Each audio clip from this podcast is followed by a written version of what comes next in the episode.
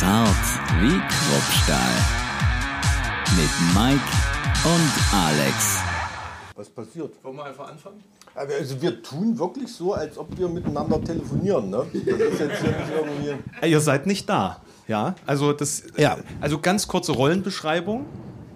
Er sitzt Bin ich auch bei sich. an- oh, ja. Er sitzt bei sich, ich sitze bei mir. Ich weiß nicht, wo ihr sitzt, aber fühlt euch jetzt so, als ob ihr zu Hause wärt. Ne? Und zu Hause sitzt. Ja, lasst sind die Klamotten Stühle an. halbwegs bequem, ne? Das ist, sieht so ein bisschen... Na, Können wir uns eigentlich so hinflezen? also Was sagt die Kamera? Ist das, ist das cool so? dadurch, dass du keinen Minirock anhast, geht das, glaube ich. Das ist, das ist schon völlig okay. Ja, hi!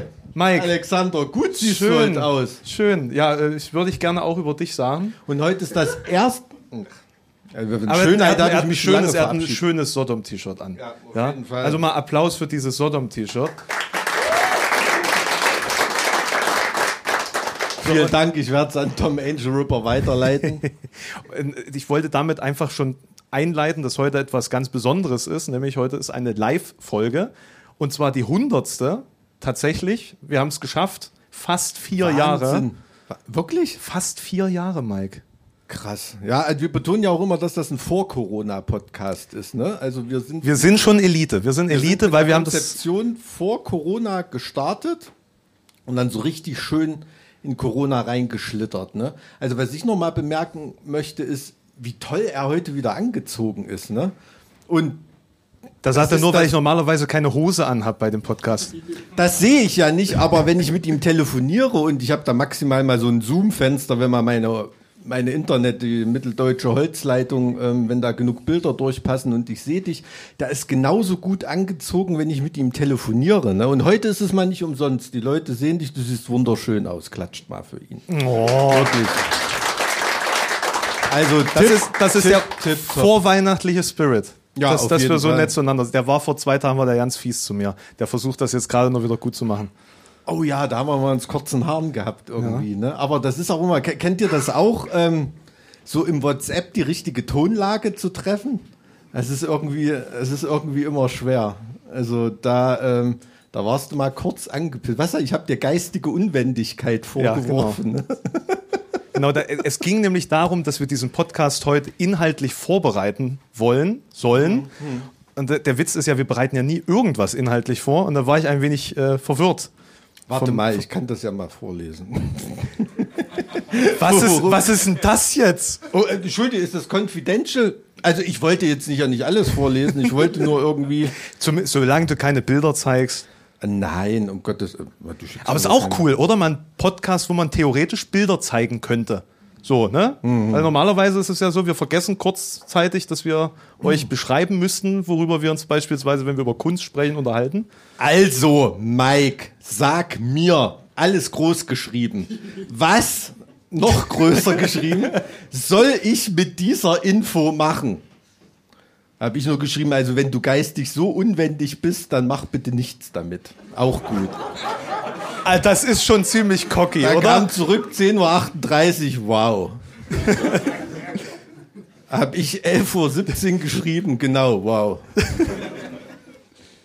Und dann, alright, dieses geistig unflexibel halt hier gerade sehr bei mir nach, das kannst du wissen.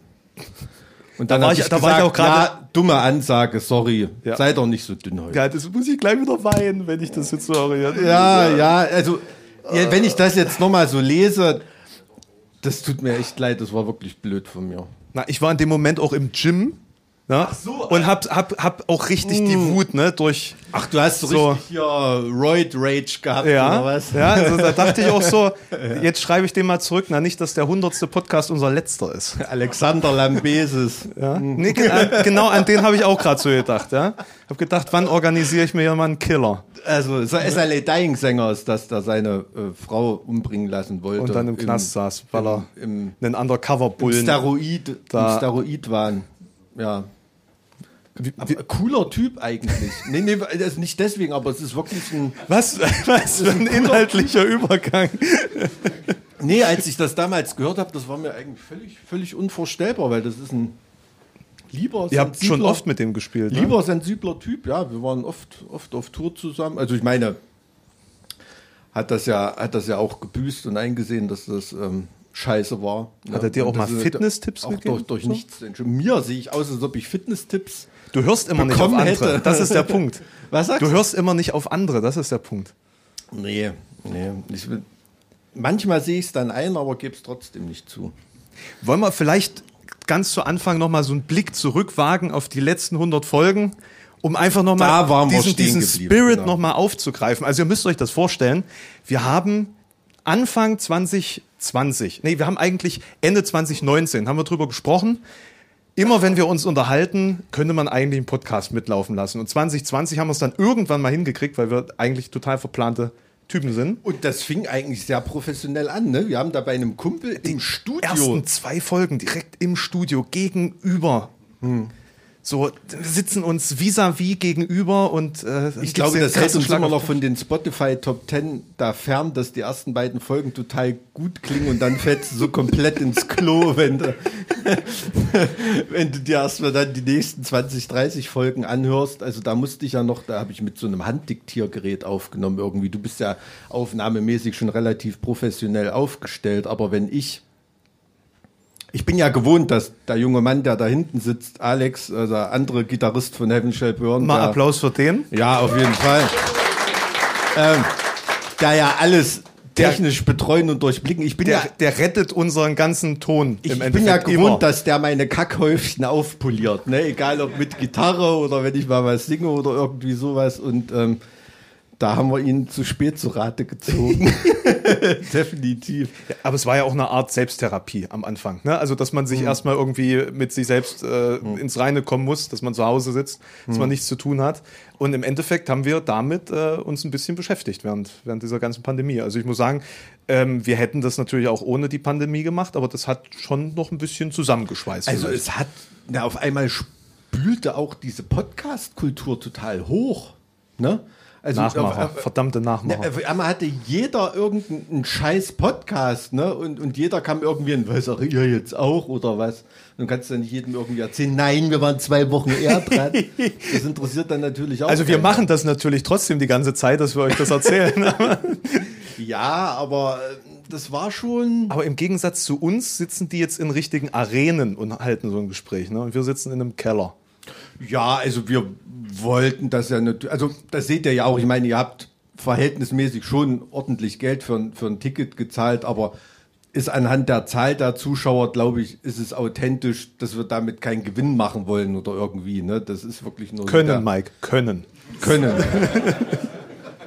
ja, wir hätten es ja auch im F-Haus drüben probiert, aber die hatten heute eine Veranstaltung. Nee, Quatsch. aber das ist schon. Ähm, Nee, es ist aber auch ein schöner Club hier, das Basement in Jena. Find- und, an find der, ich total. und an der Stelle mal Applaus für den Marco da hinten. Ja, genau, die Leute, die Leute vom Med Club, also ich habe ja den Med Club noch gekannt, da war das irgendeine Baracke im, im Neubaugebiet hier, als ich in Jena studiert habe, da gab es wirklich wüste Partys, wüste Partys. Viele angehende Zahnärztinnen und so weiter. Hatte ich mich mit dem Med Club Mitglied schon ausgetauscht mal darüber, dass da durchaus spaßige Veranstaltungen dabei waren. Also ähm, habe ich sehr, sehr gute Erinnerungen daran. Ja, aus diesem Kontext kennen wir uns auch. Ja, hier die Straße gegenüber, da habe ich dann, eigentlich hätte ich dann Dienstag jetzt noch bis um 10 in der Jura-Bibo gesessen und hätte mir da einen Wolf gelernt, damit das Examen so halbwegs irgendwie hinläuft und so. Ach, ich habe richtig gute Erinnerungen an Jena. Woher kommt ihr eigentlich? Hat jemand, wer hat denn den weitesten Anreiseweg heute gehabt? Also alle, alle mal Hand hoch, Wer, wer, wer bildet 50, sich denn fünf- ein, dass er von sehr weit weg ist? 50 Kilometer. Oh, woher kommt ihr? Wo? 50 Kilo. Echt? Aus Thüringen oder aus welchen Bundesländern seid ihr? Aus Leipzig. Aus Leipzig. Ah, okay. Raum Gießen, Marburg. Oh. Wo? Warum muss ich immer an das Marburg-Virus denken? Jedes Mal, wenn ich Marburg höre. Äh, Verschwörungstheorien. Das Marburg-Virus soll durch ähm, 5G-Strahlung in den geimpften Leuten hervorgerufen werden. 5G-Strahl. Wann war das Marburg-Virus? Vor 40 Jahren? Ja, aber das ist jetzt wieder da, Mike. Ach so. Das ist wieder da. Ich habe heute erst einen Text drüber geschrieben, tatsächlich. Ernsthaft? Ja, ja, wirklich. Wieder ein Eisberg. Und Aber da, also- da geht es auch um den Marburg-Virus. Den Virus? Das, Das Virus, da- das Das Virus. Der Joghurt, das Joghurt? Gibt's auch beides, ne? Der Virus, sagst du der Virus? Der Virus. Aber Das es sind heißt, aber Leute, die auch es heißt, China sagen es heißt, statt China. Es heißt das Virus. Da hast du recht. Nee, der Virus kann man auch Nee, das, sagen. bist du dir sicher? Ja, ich glaube schon. Haben wir hier Äh, Germanisten Saal- Saaljoker? uns? Nee. Ist beides okay, ne? Denke ich auch. Virus, ne? Also er ja nicht. Naja, fast. Du bist ja nur ein Sachsen-Anhaltiner. ganz, äh, ganz knapp. Ganz knapp. Ey, ich komme hier richtig in Fahrt mit Cola trinken. Das mache ich irgendwie einmal im Jahr. Naja, so viel Berauschendes nimmst du ja nicht zu dir, ne? Nee, überhaupt nicht. Sag mal, Marco, hast du mir nicht Vita Cola versprochen?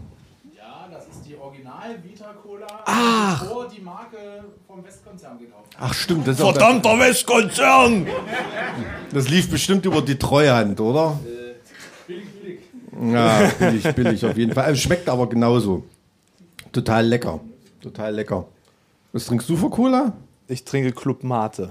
Oh. Ich muss ja wach bleiben bei dem Gespräch, das wir führen. Haben wir heute eigentlich so richtige Themen, Mike? Ist in oder ist Mate das nur sind so da nicht so ein Haufen von diesen Fluor, Chlor, Kohlen, Wasserstoffen drin irgendwie, was so nicht so gesund ist? es würde mich wundern, wenn das gesund wäre. Gehört, gehört die Firma nicht sogar Co- Coca-Cola oder so? Ah, ne, Mio Mate gehört Coca-Cola, glaube ich. Und irgendwas gehört Pepsi und das ist alles. Ach so, nee, ich hatte es jetzt nur rein so vom Inhaltlich. Ich weiß auch nicht, warum ich heute so chemisch drauf bin. Wir haben uns nicht. vorhin auch über Deuterium. Ja, genau. Wir, wir haben uns über. Deuterium unterhalten. über schweres Wasser. Weiß jemand von euch, was schweres Wasser ist? Zum Atombombenbau. Ja. Ja. Das sind so random Themen, die wir einfach miteinander haben, ne? Und da haben wir, das haben wir vorhin irgendwie. We weißt du noch, weißt du noch damals, als in Thüringen schweres Wasser gelagert wurde? Na klar, Mike. Ja, aber das ist in, in der Tat so, dass hier wahrscheinlich, es könnte sein, dass eine Art Atombombenprogramm lief. Ja, deswegen sind hier auch alle so verstrahlt. Und Thüringen? Ja. Ja, gut, das kann ich nur nicht abstreiten. Ja. Nach meiner Runde vorhin über dem Erfurter Weihnachtsmarkt, wart ihr hier schon auf dem Jena Weihnachtsmarkt? Taugt da was? Ist das nicht der Jenenser Weihnachtsmarkt? Ali? Nee, Jenenser ist man nur, wenn man in Jena geboren ist, ne? So dürften nur Leute, die hier geboren sind, Ah. Weihnachtsmarkt sein. Aber der ist Gott sei Dank offen für alle und deswegen ist es der Jenaer Ma- Weihnachtsmarkt? Ah, sehr gut. Ganz genau, ja, deshalb, also ich hasse es immer, wenn ich als Weimaraner bezeichnet werde. Das ist eine Hunderasse. es gibt aber wirklich Leute, die sagen,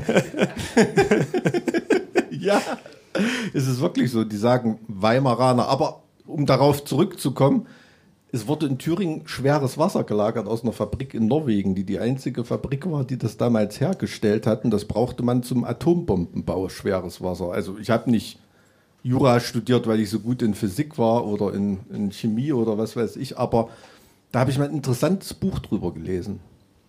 Das wollten die, das brauchten die Deutschen unbedingt und die waren ja dabei, Norwegen einzunehmen, ne? hier Schlachtschiff Tirpitz und so weiter, da die Küsten zu beschießen. Und da haben die Franzosen oder die Engländer, glaube ich, mit einer Kommandoaktion das schwere Wasser da vorher rausgeholt und haben noch irgendein deutsches Schiff versenkt, wo das schwere Wasser drauf war. Ja, das Lustige ist, wenn wir jetzt nicht beobachtet werden würden, könnten wir das jetzt schnell googeln und dann so tun, als ob wir das ganz genau wissen und auch Was mit ich in meinem Leben sagen schon vor Google-Pausen von ihm aus dem Podcast rausgeschnitten habe, dam- damit wir irgendwie smart wirken. Ne? Das ist totaler Wahnsinn. Aber äh, also das, das ist aber wirklich so mit dem. Sch- Du hast, hast du überhaupt schon mal von schwerem Wasser Na, gehört? selbstverständlich, Mike. Okay. Klar, aber ich kann das, ich kann das doch nicht chemi chemikalisch jetzt aufspalten. Das, außer bist du doch hier der äh, Kriegsinteressierte. Äh. Ja, ja, eben. Deshalb habe ich ja. das ja jetzt nee, mal. nee, aber das ist ja bekannt. Also, bitte dich. Schweres Wasser. Ja. Ja, okay. Ja. Äh, können wir unsere Begrüßungsrunde noch abschließen vorher? Also, weil ich dachte, ne, ehe wir uns, uns jetzt hier Sorry, verquatschen und von einem, von einem Thema ans nächste. Wir haben so viele Themen, über die wir eigentlich sprechen müssen. Ne? Hm. Und er redet über schweres Wasser. Also ich hoffe, dass wir uns inhaltlich mit sowas gar nicht mehr auseinandersetzen müssen. Ja? Nee, also was schön ist, 100 Folgen haben wir geschafft. Wir haben nie gesagt, dass wir äh, irgendwie uns, also wir haben überlegt, dass man es mal live machen könnte. Wir haben immer gesagt, wir würden es gerne in Jena machen, weil es einfach ein Ort ist, mit dem wir beide sehr viele positive Dinge verbinden. Wir haben auch mit dem UT Konnewitz geliebäugelt. Stand auch mal zur Debatte irgendwie. Das ist aber zu groß für uns, oder? Ja, ist noch ein bisschen zu groß, aber es ist eine geile Location, ne? Auf jeden Fall. Ja, Außerdem also, bin ich ja jetzt gecancelt worden, Mike. Du bist in Konnewitz gecancelt bin, ich, worden. also, Was hast du denn gemacht? Ich bin doch gecancelt. Na, also ich weiß nicht, ob ich konkret in Konnewitz gecancelt bin. Also ich müsste es rausfinden. Aber ich weiß nicht, ob ich es rausfinden will. okay, nee, wieso bist du mit einem Eishockey-Trikot mit der 88 hinten durch die Stadt gelaufen, oder? Nee, das ist doch, das hat sich doch alles so entwickelt wegen dieser Hogwarts Legacy-Thematik. Wo ich gesagt habe, äh, ein Boykottaufruf ist irgendwie kontraproduktiv und das hat schon gereicht. Echt? Ja, ja. Ach ja, irgendwas war da, ja, aber das war wieder so ein Thema. Aber sowas läuft sie ja nicht tot. Ne? Das ist dann, das ist dann angeheftet, zack, Transfeind. So. Ach so. Ja. Was ist denn überhaupt aus deiner Steuerung F-Sache geworden? Da bist du ja auch, Naja, wie die. soll man sagen, hast du jetzt nicht einen feministischen Preis Genau, des Jahres stimmt, gekriegt? stimmt, das habe ich ja auch noch angeheftet bekommen. Ich bin ja auch noch Antifeminist. Genau. Also es wird schon eng in Konnewitz, glaube ich. Echt? Ja, gut. Ich kaufe dir ein Clara Zetkin-T-Shirt. Das funktioniert, glaube ich, als Ablachshandel. Das, wenn du so ganz großflächig plakatiert bist. Über die habe ich neulich was gelesen. Ich hatte nämlich überlegt, ob man auch mal Clara Zetkin für einen Kundenservice irgendwie nehmen könnte. Das hast du auch im Podcast schon gesagt. Ja, habe ich. Jetzt Spoiler nicht. Ich habe aber tatsächlich vorbereitet. Ich habe einen Kundenservice dabei, obwohl ich nicht dran bin. Und falls uns nachher tatsächlich nichts mehr einfallen sollte, Hast du einen Kundenservice? habe ich, habe ich so acht Seiten oder so, Ach so. um die Zeit zu Wir füllen. wisst ihr alle, was ein Kundenservice ist? Seid ihr so fit in unserem Podcast? Ja, okay. Seid ihr eigentlich noch dabei? Also hör, hör, habt ihr so die ersten 20 Folgen gehört und danach nicht mehr? Oder hört ihr jetzt wieder so aktuell? Das würde uns mal interessieren, weil wir, wir, wir kommen ja nicht so richtig mit Social Media klar. Ähm, wir, Also ich nicht. wir, wir lesen auch irgendwie euer Feedback immer nicht. Also wir, wir lesen es schon, aber vergessen Du es dann nicht. lieber. Man kann ja bei Spotify jetzt mittlerweile das Feedback ein, eingeben und ich stelle da auch immer Fragen, aber ich lese die Fragen immer nicht. Ach, du stellst da, ich hab da Äh, die, die, die, die Antworten. Wo ist das in den Shownotes oder Nee, da muss man, statt? da muss man Spotify for Podcasters eingeben und da muss man sich da anmelden. Ach so, nee, die ganzen, die ganzen Zugänge enthältst du mir ja vor. Ich bin da ja nur so, bin da ja nur so Klickfleisch in deinem Universum. Fleisch. Sagt unser Soundmann immer, der sagt immer, machen wir so Soundcheck, ne? Und, und da so Niederländer, das ist immer total lustig. So, oh, no, wie gefällt euch der Sound so auf der Bühne? So, und, ja, jo, das scheppert noch so ein bisschen. Ja, ist ja nachher noch Dämmfleisch drin, wenn die Leute da stehen. er sagt immer Dämmfleisch, ist Wahnsinn. Hm. Ach, ich würde Jo gern mal wiedersehen, Ali, oder? Ja. Ja, ja, geiler Typ, geiler Typ. Wie findet ihr unsere Performance bis jetzt? Ein bisschen langweilig, oder? Oder? Geht's? Ja, du wolltest jetzt mal bei dem, endlich mal mit deiner hundertsten Folge irgendwas, hast du jetzt Na, das ich- vierte Mal angefangen. Na, ich, ich, ich wollte das mal ein bisschen rührselig heute machen, dass man, weil ich meine, es ist ja schon was Besonderes, dass also man ich das finde das, geschafft hat. wirklich, ich finde das wirklich krass. Also man muss, man muss dazu sagen, so im Sommer haben wir uns überlegt, boah, wir haben irgendwie jetzt so alle drei Monate noch einen Podcast gemacht, können wir das nicht sein lassen? Interessiert das überhaupt wen? Mhm. Und da haben wir uns mal zusammengerissen. Und jetzt ähm, sitzen wir einmal die Woche da und ziehen das durch und das, das macht eigentlich macht Mhm. ja, Spaß. also diese, diese erhöhte Frequenz habe ich auch irgendwie positiv wahrgenommen. Also das war genau die richtige Entscheidung, es eben nicht zu beerdigen, sondern da eben da voranzupreschen. Ich glaube, das gutieren die Leute da auch. Oder hast du das nicht auch, wenn, also ich folge auch einigen Podcasts irgendwie, wenn man keine Ahnung hat, wann der nächste Podcast irgendwie kommt. Ne? Verliert ist man halt- aus der, aus Augen. das ist, Ja, ja, das ist, das ist, das ist dann wirklich irgendwie scheiße. Also ich weiß es jetzt nicht, wie weit wir den Podcast noch aufbereiten müssen oder irgendwas. Also ob wir das schaffen, den morgen online zu stellen, bin ich mir nicht ganz sicher. Am Donnerstag, unserem Veröffentlichungstag. Meinst du? It's up to you. It's up to me, ja. Er, Weil er schneidet den Bums nämlich. Ja, aber ich glaub, weiß nicht, ob wir das hier groß, groß schneiden müssen. Das ist doch total, total flüssig und cool irgendwie. Boah, ja, krass, als die Performance ist, ist. Weil normalerweise telefonieren wir immer an einem Dienstagvormittag miteinander. 9 Uhr. 9 Uhr. 9 Uhr. Also das ist, das ist der Plan. Ja, Meistens- also wie gesagt, nochmal zu diesem Setting. Wir sitzen jetzt hier, ich habe frisch gemachte Haare, so ein, so ein Turban um den Kopf. Ja. So, er sitzt in seiner, seinem Norweger Pulli da. Isländer. Isländer? Norweger, wie auch immer. Das sind die Norweger. So, und, ähm, und äh, wir unterhalten uns über die Sachen, die uns gerade irgendwie bewegt haben. Mike, was hat dich diese Woche bewegt? Was hat mich diese Woche bewegt? Hm.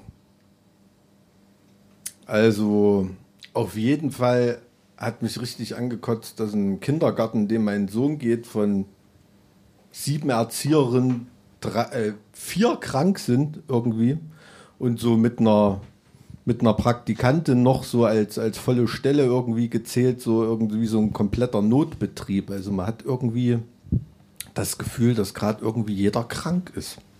Das, äh, das tut mir auch, also ist jetzt kein, kein Gerente über die Erzieherin und so, um Gottes Willen, aber ähm, das hat mich die Woche total bewegt, weil das komplett die ganzen, die ganzen Wochenabläufe durcheinander gebracht hat. Ne? Du hast ein Kind zu Hause, ähm, was, du, was du dann betreuen musst. Meine Frau hat auch Termine auf Arbeit, äh, zu denen sie dahin muss und du musst alles irgendwie, alles irgendwie rumschieben und hast beim telefonieren mit, keine Ahnung, irgendeiner Arschloch-Hotline von irgendeiner Bestellung, die nicht hingehauen hat, ähm, hast du dann, ich suche aber den Lego-Kopf, hast du dann noch im Hintergrund auf der anderen Seite dann da drin und äh, dann sagt die an der Hotline, ja, dann suchen sie doch erstmal den Lego-Kopf, dann können wir ja weiterreden. Und, ähm, und solche Sachen. Also das war überhaupt nicht so ein große Sache, die mich diese Woche beschäftigt hat. Du hattest, du musstest dich einfach nur länger mit deinen Kindern beschäftigen. Das ist das Problem? Zusammengefasst? Nein, nein, nein, nein, nein, um Gottes Willen. Das Problem ist, dass ich leider keine richtige Zeit hatte, mich mit denen zu beschäftigen und mich trotzdem mit dem beschäftigen musste, nebenbei noch irgendeine Scheiße zu machen. Also wer Homeoffice mit Kindern erfunden hat, das ist, weiß ich nicht, das ist das, kann man das, kann man doch, kann man doch überhaupt nicht arbeiten. Also das geht überhaupt nicht. Ich habe mir mal Mike, E-Mails Mike, deswegen habe ich keine Kinder. Das, es geht halt nicht, ne?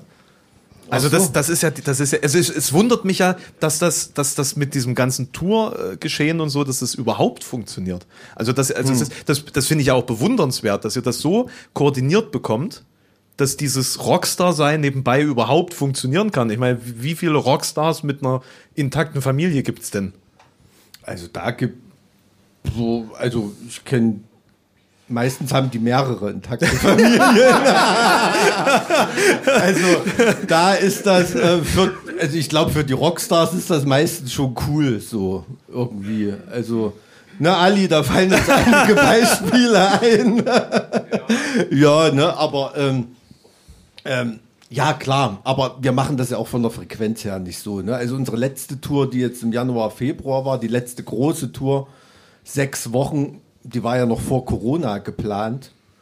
Und da hatten wir ein Kind. Ne? Und ich würde jetzt nicht nochmal eine sechs Wochen Tour planen mit zwei Kindern zu Hause. Also da weißt du auch nicht, ob deine Frau mit einer Umarmung oder mit einem Samurai-Schwert auf dich wartet, wenn du da wieder nach Hause kommst. Also das ist schon, äh, das ist schon wirklich scheiße.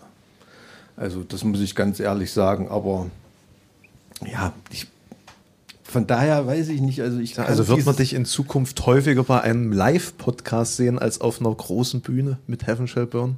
Ist Also das es das, auf was du jeden- damit sagen Es ist auf möchtest? jeden Fall auch echt cool, nach irgendwie einem Gig oder nach einer Veranstaltung nach Hause zu fahren.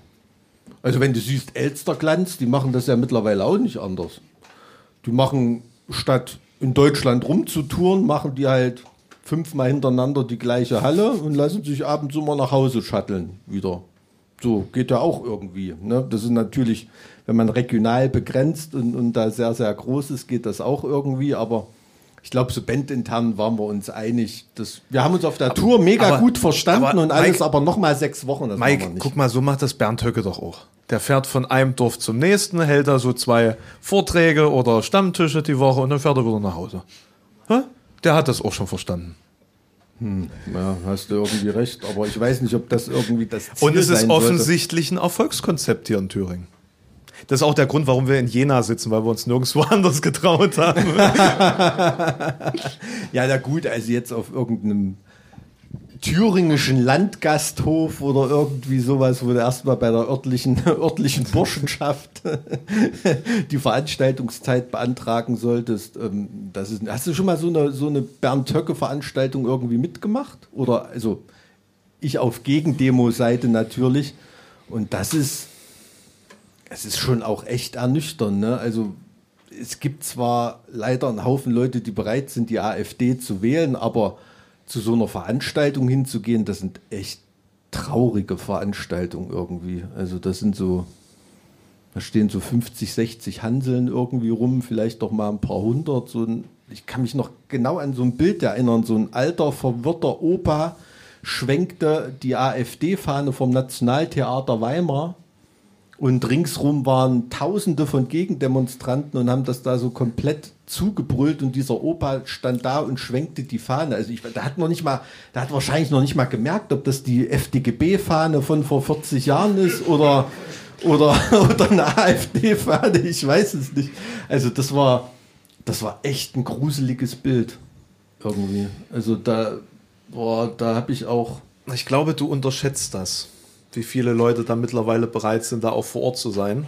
Und ja. ähm, dass man da, glaube ich, als Zivilgesellschaft. Ich glaube. Ach, hi, Bodo! Mensch, Na, komm da, rein. haben wir, da haben wir doch gleich jemanden, der uns dazu noch was erzählen kann.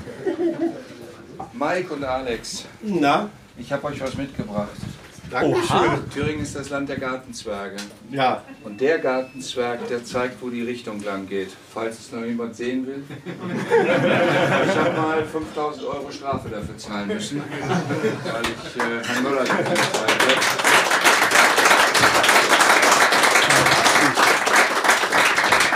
Und ein Desinformator. Ein Desinformator. Den kannst du für deine Ich, Eisberge ich wollte gerade sagen, da, das machen wir ja eigentlich in diesem Podcast schon. Mit den Halb- und Viertelinformationen, Ja, die wir das geben. ist die neue Version. Also früher hatte man die Phrasendreschmaschine. Ich habe euch einen Desinformator mitgebracht. Das ist die neue Welt, in der wir leben. Also lass uns äh, Mega cool. Vielen, vielen Äh, lieben viel da, Dank. ähm, Ja, ihr habt Also- die hundertste Folge, da habe ich gedacht, Ja. da kommt der Ministerpräsident auch selber vorbei, aber der kommt ja nicht als Minister. ja, eben. Genau, genau. Also setz dich gerne im, im wahrsten Sinne des Wortes hin zu, und, zu meiner Linken. Des, desinformiert dich mit. Wir haben hier so eine, so eine Mikrokeule heute gewählt und haben Genau. uns gegen Ansteckmikros entschieden. Das ist übrigens auch das Mikromodell, was der Papst persönlich benutzt. Shure Aber, SM58 Beta. aber, aber, aber du hast das in der Hand, was der Papst in der Hand nein, hatte? nein, nein, das Modell. Dann wärst du nämlich eine abgeleitete Reliquie. Ach so, ja. Ja, weil ich bin das. Weil ich habe ihm die Hand gegeben. Echt jetzt? Ja. Welchen Papst? Den Na, Deutschen? Franziskus und auch Ratze vorher. Echt? Ja. Und was Ich hat hatte- er, wie hat er, was hat er so für einen Händedruck? Ratze oder Franziskus? Ratze, erstmal Ratze. Na, Ratze hat eher so gewunken. Ach so, okay. Und Francisco äh, stelle ich mir so, so, so argentinische Militärdiktatur so ein bisschen noch. Ja, sei vorsichtig, weil das Interessante war wirklich, er war extrem gut vorbereitet. Er wusste, dass zu der Zeit, als ich dort war, Höcke ständig die Demonstrationen vor dem Erfurter Dom gemacht hat. Und er hat mich darauf angesprochen und ich habe mich bedankt bei der katholischen Kirche, auch in Erfurt, dass sie immer den Dom ausgemacht haben. Mit der Begründung, wenn finstere Reden gehalten werden, darf der Dom nicht beleuchtet sein. Oh, das ist ja, Ja, fantastisch. Wir waren gerade bei der Frage, wie viele Menschen denn eigentlich zu so einer Kundgebung vom Herrn Höcke gehen. Ja, und Mike war der Überzeugung, ach, da trauen sich doch nur so ein paar Also armselige ich habe hab Handeln hin. gesagt, im, zu der leider wachsenden Wählerschaft im Verhältnis, was das vertraurige Aufmärsche bisweilen sind, also diese Diskrepanz ist mir wirklich aufgefallen. Ne? Ich habe nur erzählt, ich habe so einen fahnenschwenkenden Opa vorm, vorm Deutschen Nationaltheater in, in Erinnerung, der noch nicht mal weiß, ob das nun eine FDJ-Flagge ist oder, oder eine AfD-Flagge, die er da in der Hand hat. Also diese Aufmärsche an sich sind gruselig, aber auch oft ein Trauerspiel. Und das hatte bei mir immer die Frage erweckt, ja, aber die Wählerschaft, die geht da irgendwie nicht auf die Straße. Ne? Also, meine Einschätzung tatsächlich, gemessen an den Anfang, von dem ich gerade gesprochen habe, waren es mehrere tausend, die da auf dem Domplatz standen. Und die Zelebration war immer so angelegt, dass es wie so, eine, wie so ein Heiligenumzug war. Der Heilige war der heilige Höcke. Und äh, er war der, des, als Messias äh, die einzig wahre Wahrheit äh, er, erklärt. Und alles war da klatschomäßig hinten dran. Und äh, so. Ich habe mir mehrere Reden angehört, weil ich äh, mehrere davon vor der Staatskanzlei hatte. Daran gemessen ist es wirklich wesentlich weniger geworden. Okay. Wenn ich mir aber die Aggressivität angucke, wie in Gera mittlerweile Christian Klaas organisiert und wie sich Höcke dann auch dort äh, versucht unterzumischen und sich äh, draufzusetzen. Umgekehrt klar, aber ständig versucht, sich von der AfD zu distanzieren. Also das hat dann schon ganz andere Züge.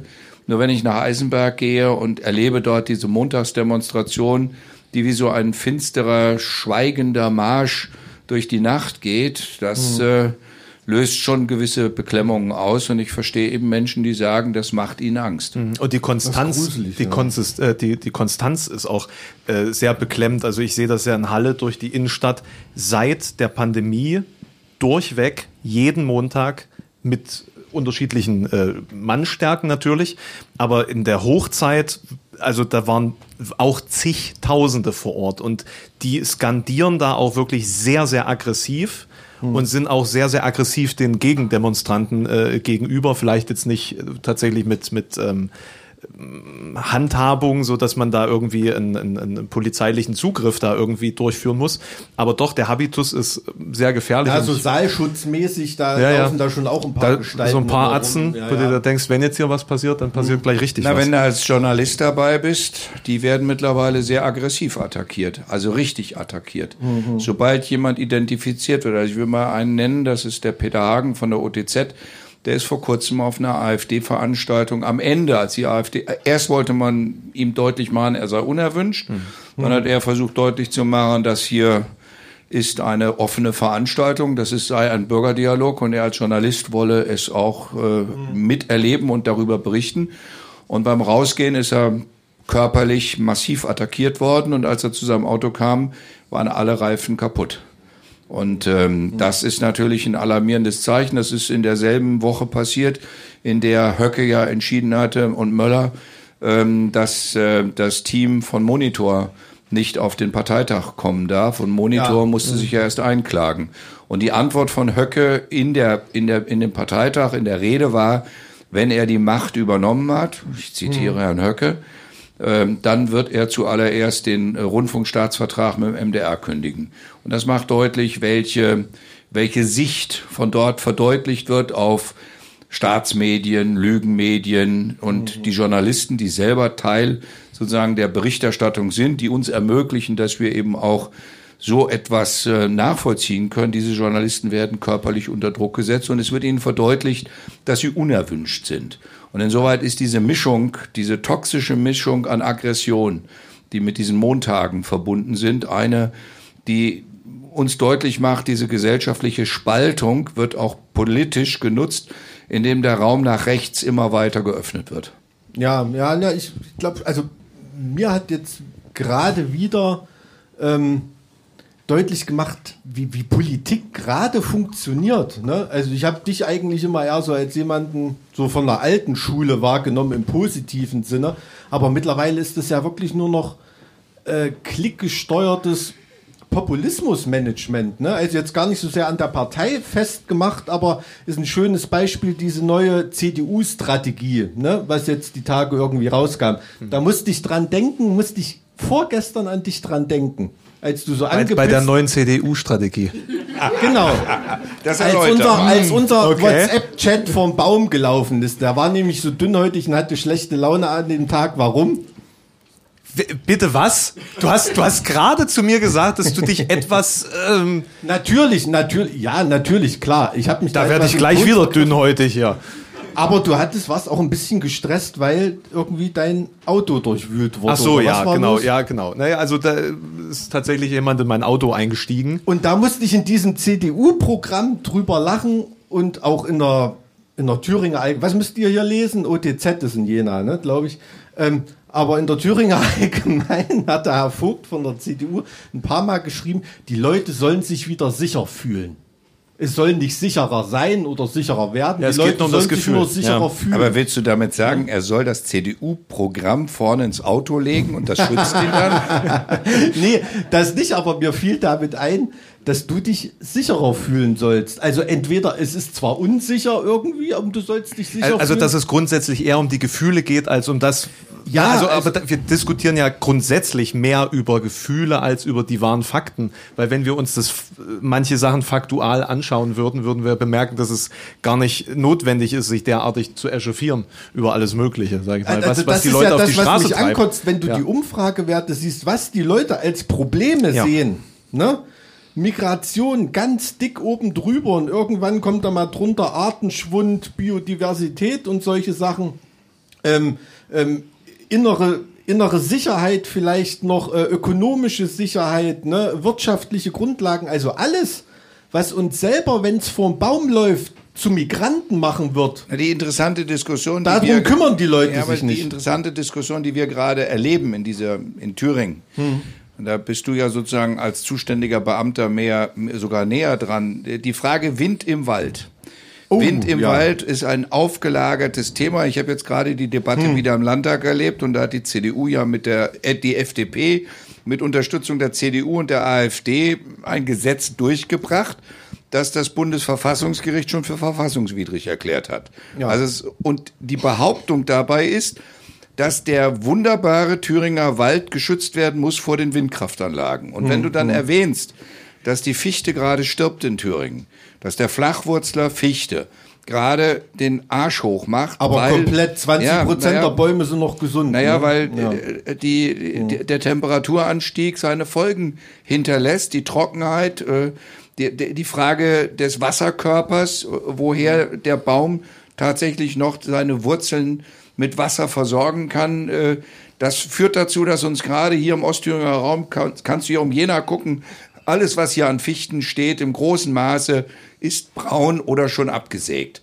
Und dann kommt eine Debatte in Gange, bei dem ich sage, dann lasst uns doch solche Flächen nehmen, wenn sie an der Stelle sind, wo genügend Wind ist und wo es auch möglich ist, dass wir für die Region selber Strom herstellen und der Waldbesitzer Geld verdient an der Windkraftanlage, um den resilienten Mischwald aufzubauen.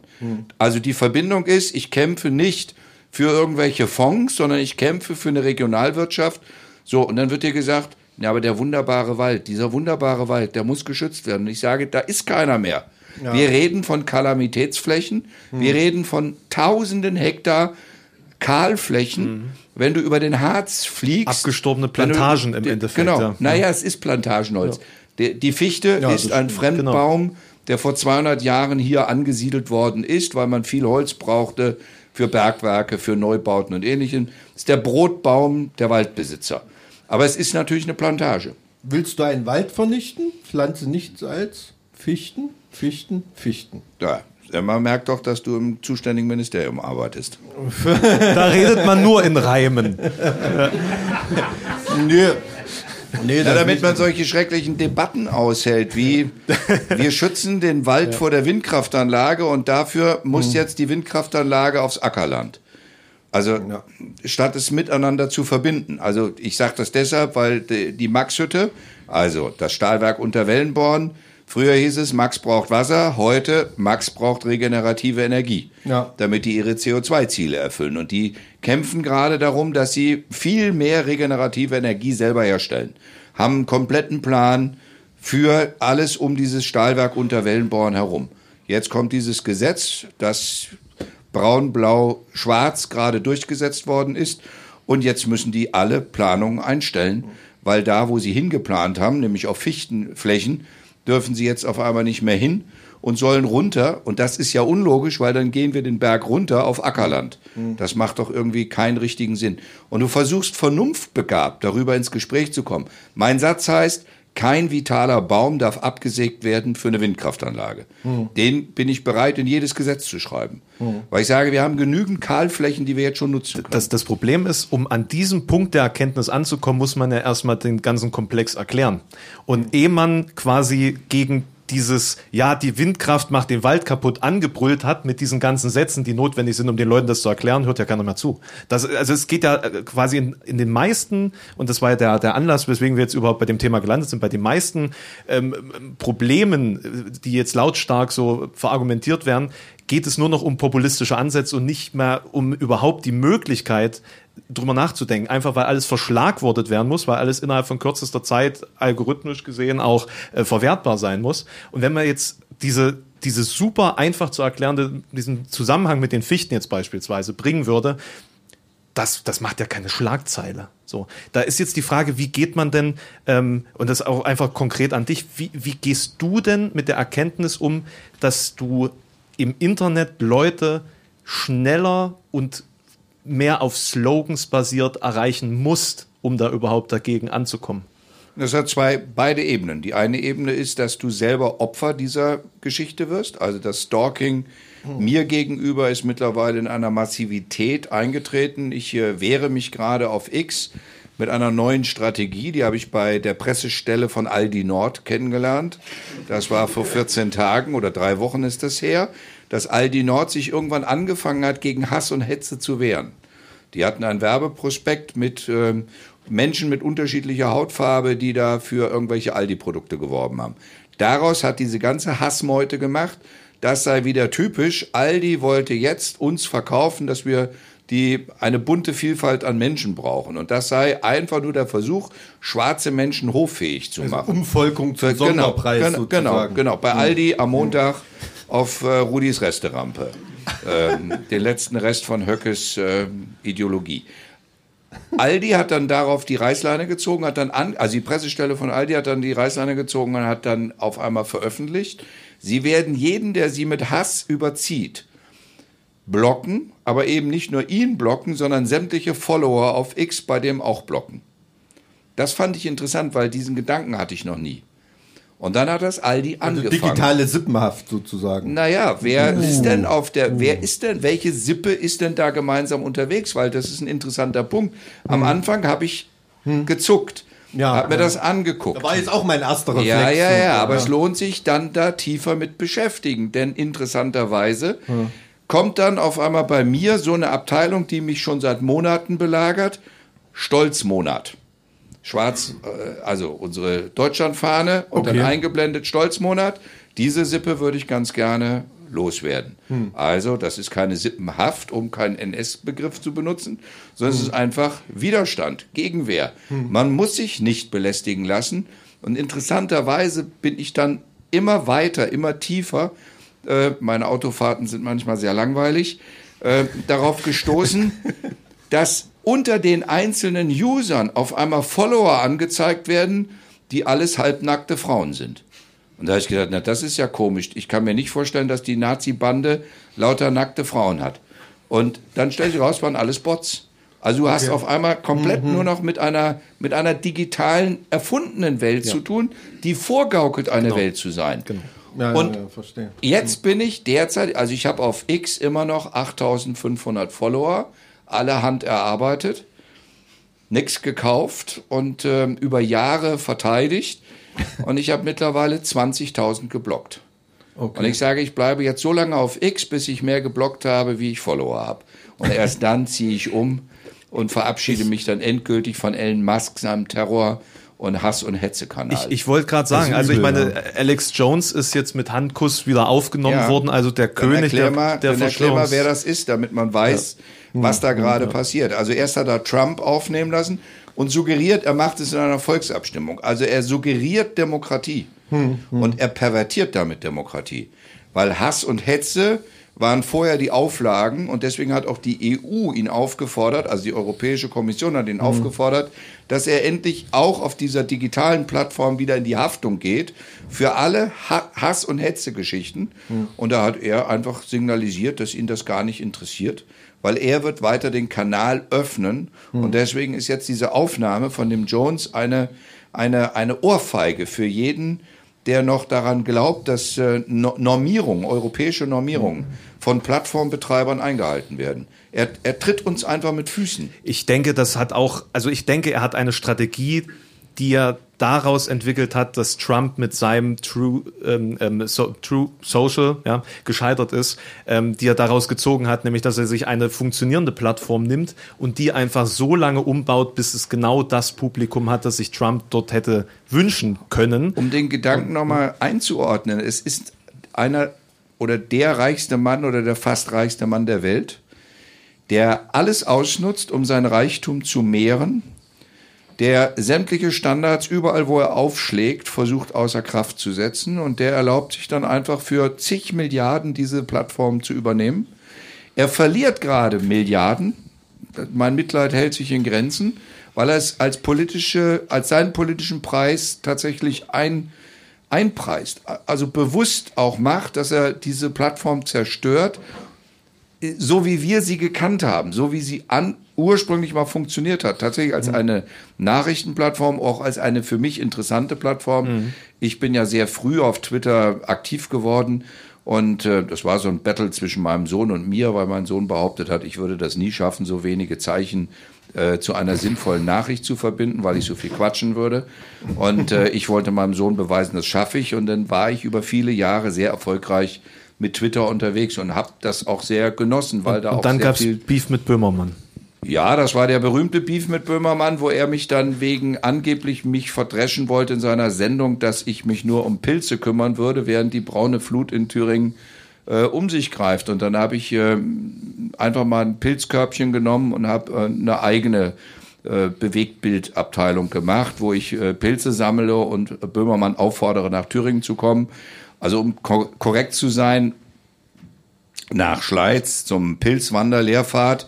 Ähm, und ich hatte das schon Schleiz, organisiert. das ist aber selbst für Thüringen schon ganz schön weit. Das stimmt, das stimmt, aber ich darf dir das jetzt mal sagen, Schleiz ist deshalb so weltberühmt, nicht nur, weil Schleizer Dreieck jetzt 100 Jahre geworden ist, Ja. sondern weil unsere deutsche Schriftsprache dort ihre Regeln herbekommen hat. Konrad Duden war dort der äh, Gymnasiallehrer und hat den ersten Duden dort erfunden, weil ihm die Dialekte der Region so auf die Nerven gegangen sind. Tja, das, wär, Das sagt alles, ja. Also Schleiz hat in der Tat für mich auch eine riesengroße Rolle gespielt, denn dann gab es ein Jugendzentrum. Aber ich wollte noch sagen, Böhmermann hat gekniffen. Ja. Also Hat erst hat, er, gekniffen? Ja, ja. erst hat er zugesagt und äh, das äh, Pilztreffen äh, wollten wir dann zelebrieren mit Pilzwanderlehrfahrt. Pilz. Ja, und Pilz, ja. ja, ich wollte ihm zeigen, wo die wunderbaren Fliegenpilze sind, die äh, auch nicht schlecht sind, also jedenfalls schön anzusehen sind. Je nach Dosierung. Ja, je für nach äh. Dosierung. Ja, und dann hat er gekniffen. Ein, einen Tag vorher hat er dann einfach unter fadenscheinigen Gründen abgesagt. Und deswegen sage ich, Böhmermann, das ist eigentlich, du bist ziemlich feige. Erst haust du mich in die Pfanne, Pilz korrekt. Äh, Ich hätte mit dir gerne noch ein Pilzchen getrunken. Ja, na, so viel Stil muss man dann schon haben. Also ich bin bei Böhmermann wirklich hin und her gerissen. Ich finde den einerseits wirklich immer unterhaltsam und cool und andererseits manchmal auch echt unterirdisch. Also ich, ich kann mir so keine abschließende Meinung im Gegenüber Also ich finde finde das schon wichtig, dass jemand einfach mal in die Wunde reinfasst und sticht, ja, auch das, das tut dann auch weh und manchmal geht es zu, zu tief, dieser Stich, sage ich mal. Aber dass es überhaupt jemand macht, finde ich eigentlich ganz gut. Also seine Formate, die er zu Hass und Hetze gemacht hat und als er sozusagen auch dechiffriert hat, das fand ich sehr beeindruckend. Also also ich fand Ich glaube, ich würde mir auch nicht jede Sendung angucken, aber als diese, diese Geschichten kamen, wo er wirklich sehr genau zerlegt hat, wie die Sprache da benutzt wird und was da an Methodik hinten dran steht, das war etwas, was äh, auch ermutigend war, weil wir müssen auch die Herausforderung annehmen, also einfach nur zu glauben, also links sein und traurig sein, weil es irgendwie der Mainstream im Moment so nach rechts geht, das ist ja keine Lösung. Und deswegen fand ich das so wichtig, dass er mit dem Format einfach angefangen hat, den Finger da tatsächlich in die Wunde zu legen und dann zu erklären, was passiert da. Also ich fand äh, damals krass die Nummer äh, mit, mit, mit Erdogan. Also was er sich da für Ärger eingehandelt hat. Ne? Also Das stimmt. Das, das war schon, glaube ich, nicht Aber ohne auch für seine persönliche Sicherheit. Ne? Also da musste er ja wirklich aber, befürchten. Äh, ja, und es gab ja eine Aufregung in Deutschland, ob man das so darf. Und dann ist er ja verklagt worden, gerichtlich belangt worden und, und, und. Ähm, ich war erstaunt, dass der Sender dann trotzdem zu ihm gehalten hat, weil dann ging es das ist man eigentlich nicht gewohnt. ob- ne? Die fallen ob- schneller um. ob ne? dieses Gedicht nicht doch am Ende geschreddert wird. Nur wenn ich jetzt mal drauf gucke, ähm, äh, Erdogan ist unser NATO-Partner und bombardiert Tag für Tag die Kurden in Syrien. Ja. Er bombardiert, also unser NATO-Partner bombardiert in einem fremden Land gerade diejenigen, die die einzigsten waren, die gegen den IS-Terror gestanden haben.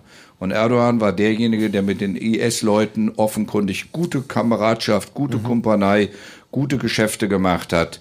Oder sein Sohn. Also es gibt da ja ziemlich viele Verbindungen. Und dass jetzt der NATO-Partner Türkei völkerrechtswidrig einfach einen, einen ganz offenen Krieg. Aber das, das ist ja nicht nur jetzt, das ist ja regelmäßig. Also es gibt ja wirklich jedes Frühjahr gibt es dann eine Naja, wir Offensive reden von aber denen, ne? über alles Mögliche, aber zum Beispiel über die Selbstverteidiger ähm, äh, kurdischen Selbstverteidiger und die äh, Frauenverbände reden wir hier gar nicht. Wir tun so, als gäbe es die gar nicht. Deswegen habe ich die ab und zu auch, wenn sie in Deutschland sind, äh, die kommen auch zu mir in die Staatskanzlei, ich empfange sie auch, weil ich einfach ihnen den Respekt auch gegenüber und meine Wertschöpfung, Wertschätzung ihnen gegenüber äh, verdeutliche, weil ich das einfach unerträglich finde, dass wir über dieses alltägliche Verbrechen schon gar nicht mehr reden. Ja, also da gibt's ja, gibt's ja ganz viele Sachen, über die nicht geredet werden, die komplett ausgeblendet werden. Ich habe neulich wieder ähm, ähm, diese ganzen Frage ähm, von, von ähm, Indigenen zum Beispiel in Chile, ne? Landlose ähm, und, und Bauern und, und Indigene, die da, die da vertrieben werden von irgendwelchen Großgrundbesitzern und in Brasilien Dschungel, Goldsucher, das ist auch unter Lula noch nicht so viel besser geworden. Ne? Also, Also in Chile, ich war gerade in es schnürt Chile einem als- den Hals zu, wenn man das. Ich war gerade in Chile als Bundesratspräsident und einer der Termine war genau mit den Vertretern mich zu treffen. Offiziell, ich habe sie eingeladen in die deutsche Botschaft, Die ganzen Mapuche und so, diese ganzen. weil wir über Lithiumabbau, ich hatte ja Bergwerksunternehmen aus Thüringen dabei und wir haben Spezialisten, die tatsächlich in diesem Thema gut unterwegs sind. Die hatten wir extra mit und die sind mir, mit mir zusammen zu den ähm, Ureinwohnern gegangen. Also wir haben den Termin extra gemeinsam gemacht, damit die uns erzählen, was ihre Sorgen sind, wie sie behandelt werden. Weil wenn wir in dieses Thema rein wollen, dann müssen wir zuerst an deren Interessenlagen denken. Es ist ihre Heimat. Ja. Und es wird ihnen ihre Heimat einfach zerstört. Und wenn du, ich bin ja dann durch die Wüste gefahren, durch die Atacama-Wüste zu diesem riesigen Solarkraftwerk, wenn du stundenlang durch diese Atacama-Wüste fährst und siehst einfach, wie zerstört der Kupferabbau, welche zerstörte Landschaft der hinterlassen hat. Und da habe ich nochmal gesagt, da ist das, was wir bei uns mit den Kali-Halden machen, immer noch eine, eine hervorragende äh, Arbeit, die noch nicht an dem Punkt ist, wie sie sein müsste, aber sie ist in Arbeit. Die Herausforderung ist bei uns angenommen worden. Und deswegen habe ich mit den Chilenen geredet, dass ich sie gerne nach Thüringen einladen würde, damit sie auch sehen, wie man Bergbau Nachsorge macht, damit man die gleiche Verantwortung auch übernimmt, wenn, bevor man anfängt, dort neue ähm, Abbaumethoden zu entwickeln. aber und das kann man nur mit den Einwohnern zusammen. Fordert die dort jemand ein? Also diese Nachsorge ist ja dann entsprechend kostspielig und hm, Du und musst einfach wissen, was nach dem chilenischen Putsch in Chile wirklich alles zerstört worden ist. Das Wasser zum Beispiel, Trinkwasser, können wir uns ja hier gar nicht Du vorstellen. meinst jetzt Allende? ja, Damals, oder als Allende, äh, also als äh, Pinochet. als Pinochet sozusagen mit Unterstützung, auch äh, unter Applaus von Franz Josef Strauß äh, und äh, dem CIA, CIA, na klar, ja, Äh, als das passiert ist, ist äh, einer der die Chicago Boys haben dann in Chile alles zerstört, was soziale Strukturen waren. Rentenversicherung ist auf privat umgestellt worden. Die Wasserrechte, die früher in Chile tatsächlich an, an, an Landrechten gebunden waren, also an, an frühere Naturrechte gebunden waren, sind komplett auf Privatverwertung umgestellt worden. Du musst Wasser, Trinkwasser kaufen. Und deswegen sind die Mapuche äh, so besorgt, äh, weil Lithiumabbau mit viel Wasser einhergeht. Und dieser Wasserkreislauf muss so organisiert sein, er kann auch technisch so organisiert werden, dass er im Kreislauf bleibt. Also dass das Wasser nicht am Ende äh, schlecht gemacht wird und dann in die Umwelt wieder abgegeben wird. Das kann man anders organisieren. Das haben wir angeboten. Der chilenischen Regierung haben wir es angeboten. Ich weiß nicht, wer sich letztlich dann durchsetzt, wer die Minenzuschläge kriegt. Denn tatsächlich, ich habe das äh, im chilenischen Parlament erlebt, die Frage, wie weit ist äh, tatsächlich äh, die linke Bewegung, die ja in Chile einen Präsidenten ermöglicht hat, äh, die, die in die Amtszeit zu kommen, Sie sind dann schon gescheitert, als sie die neue Verfassung machen wollten, wo diese Rechte alle drin sein sollten. Die haben sie am Ende nicht mehr durchsetzen können. Insoweit sind das alles offene Prozesse und du merkst, wie die Vermarktlichung und die Verwertung von allen Rechten, und da ist für mich so ein Symbol Trinkwasser. Das ist eins der größten Katastrophen. Das können wir uns hier in Deutschland gar nicht vorstellen, weil wir machen Wasserhahn auf und schi- schimpfen Noch. vielleicht ein bisschen Noch. über Trinkwasserpreise. Aber die Selbstverständlichkeit, die wir hier immer noch als gemeinsames Eigentum haben, weil die Wasserwerke eben in der Regel bei uns immer noch kommunales Eigentum sind, Äh, das ist dort völlig anders. Ja, also das nehme ich auch. Also wenn wir in, in, Chile spielen und man redet mit Leuten dort, also das spielt in dem Denken eine, eine ganz, ganz große Rolle. Also dieses mit dem Land verbunden sein und nicht der Hinterhof als nicht Schwellenland. Chile ist ja im Vergleich in Südamerika wirtschaftlich sehr erfolgreich, aber eben nicht der Hinterhof der USA oder von irgendwelchen Wirtschaftsinteressen sein zu Chile wollen. könnte derzeit Ja. einer der großen aufsteigenden Nationen sein, weil sie könnten ihre Energieproduktion, alleine was sie an Windenergie zur Verfügung haben und was sie an Lithiumressourcen haben, sie könnten derzeit Wasserstoffmengen herstellen, mit dem sie den den Globus über, also überschwemmen könnten. Das heißt, sie könnten ihre eigene Bevölkerung komplett energetisch kostenlos versorgen. So, so ein Reichtum entsteht da gerade. Und da ist halt die Frage, ist es für das Volk, also das, wofür Salvador Allende eigentlich immer gestanden hat, äh, oder ist es am Ende nur für wenige, die ihren privaten Reichtum mehren? Da sind wir dann wieder bei der Logik von Herrn Musk, der sagt, alles mir, mich interessieren keine Gemeinschaftsrechte, Ja. ähm, ich baue mein Werk, wo ich will und ich, ähm, Ob es da Wasser gibt oder nicht. genau, und ich zahle Steuern, ob ich will oder nicht und entscheide, wo ich äh, Steuern zahle und wie viel ich überhaupt Steuern zahle. Spielen bei solchen Reisen, das würde mich mal interessieren, bei solchen Reisen wie nach Chile oder jetzt neulich auch Vietnam, so die alten Verbindungen zur DDR noch irgendwie eine Rolle? In Vietnam stößt du da überall drauf. Also- mein, mein Chefdolmetscher, der mich in Vietnam dolmetscht, begrüßte mich mit den Worten, ich war im Wohnungsbaukombinat in Gotha. so, den, den Flusskapitän, den ich getroffen habe, der uns auf sein Schiff eingeladen hat und da haben wir unseren großen Empfang auf seinem Schiff gemacht. Der hat gesagt, die ersten Fahrräder habe ich in Gera gekauft. Und jetzt sehen Sie, diese Schiffe gehören alle mir. Gedacht, interessant. 300.000 Menschen in, der, in Vietnam sprechen Deutsch. Das sind also, sagen wir mal, 299.000, die in der DDR waren. Und Wahnsinn. 1000 sind die, die sozusagen als Boat People raus sind und irgendwann später wieder zurück sind. Also, ich habe mal mit dem äh, stellvertretenden deutschen Botschafter in Wien hatte ich mal geredet und der ist Lusophon, also der spricht äh, Portugiesisch und da war, ich glaube in Mosambik war der und der hat auch gesagt, die haben für ihre Botschaft so schnell Telefon und das, was er einrichten sollte, hat er nur gekriegt, weil dort ein Telekom oder nicht ein Telekom, Telefontechniker war, der auch in der DDR ausgebildet wurde und das waren die schönsten Jahre seines Lebens und er hat sich so gefreut, dass er da ähm, für, Deutsch, für Deutschland arbeiten darf, dass das dann alles irgendwie so seinen Gang ging. Das ist schon krass, wie lange diese Volkssolidarität der DDR so nachhalt, oder? Ich meine, Das sind Erfahrungen. Die Menschen haben ja Erfahrungen gesammelt. Ich bin ja mit Beklemmung 2019 nach Vietnam geflogen.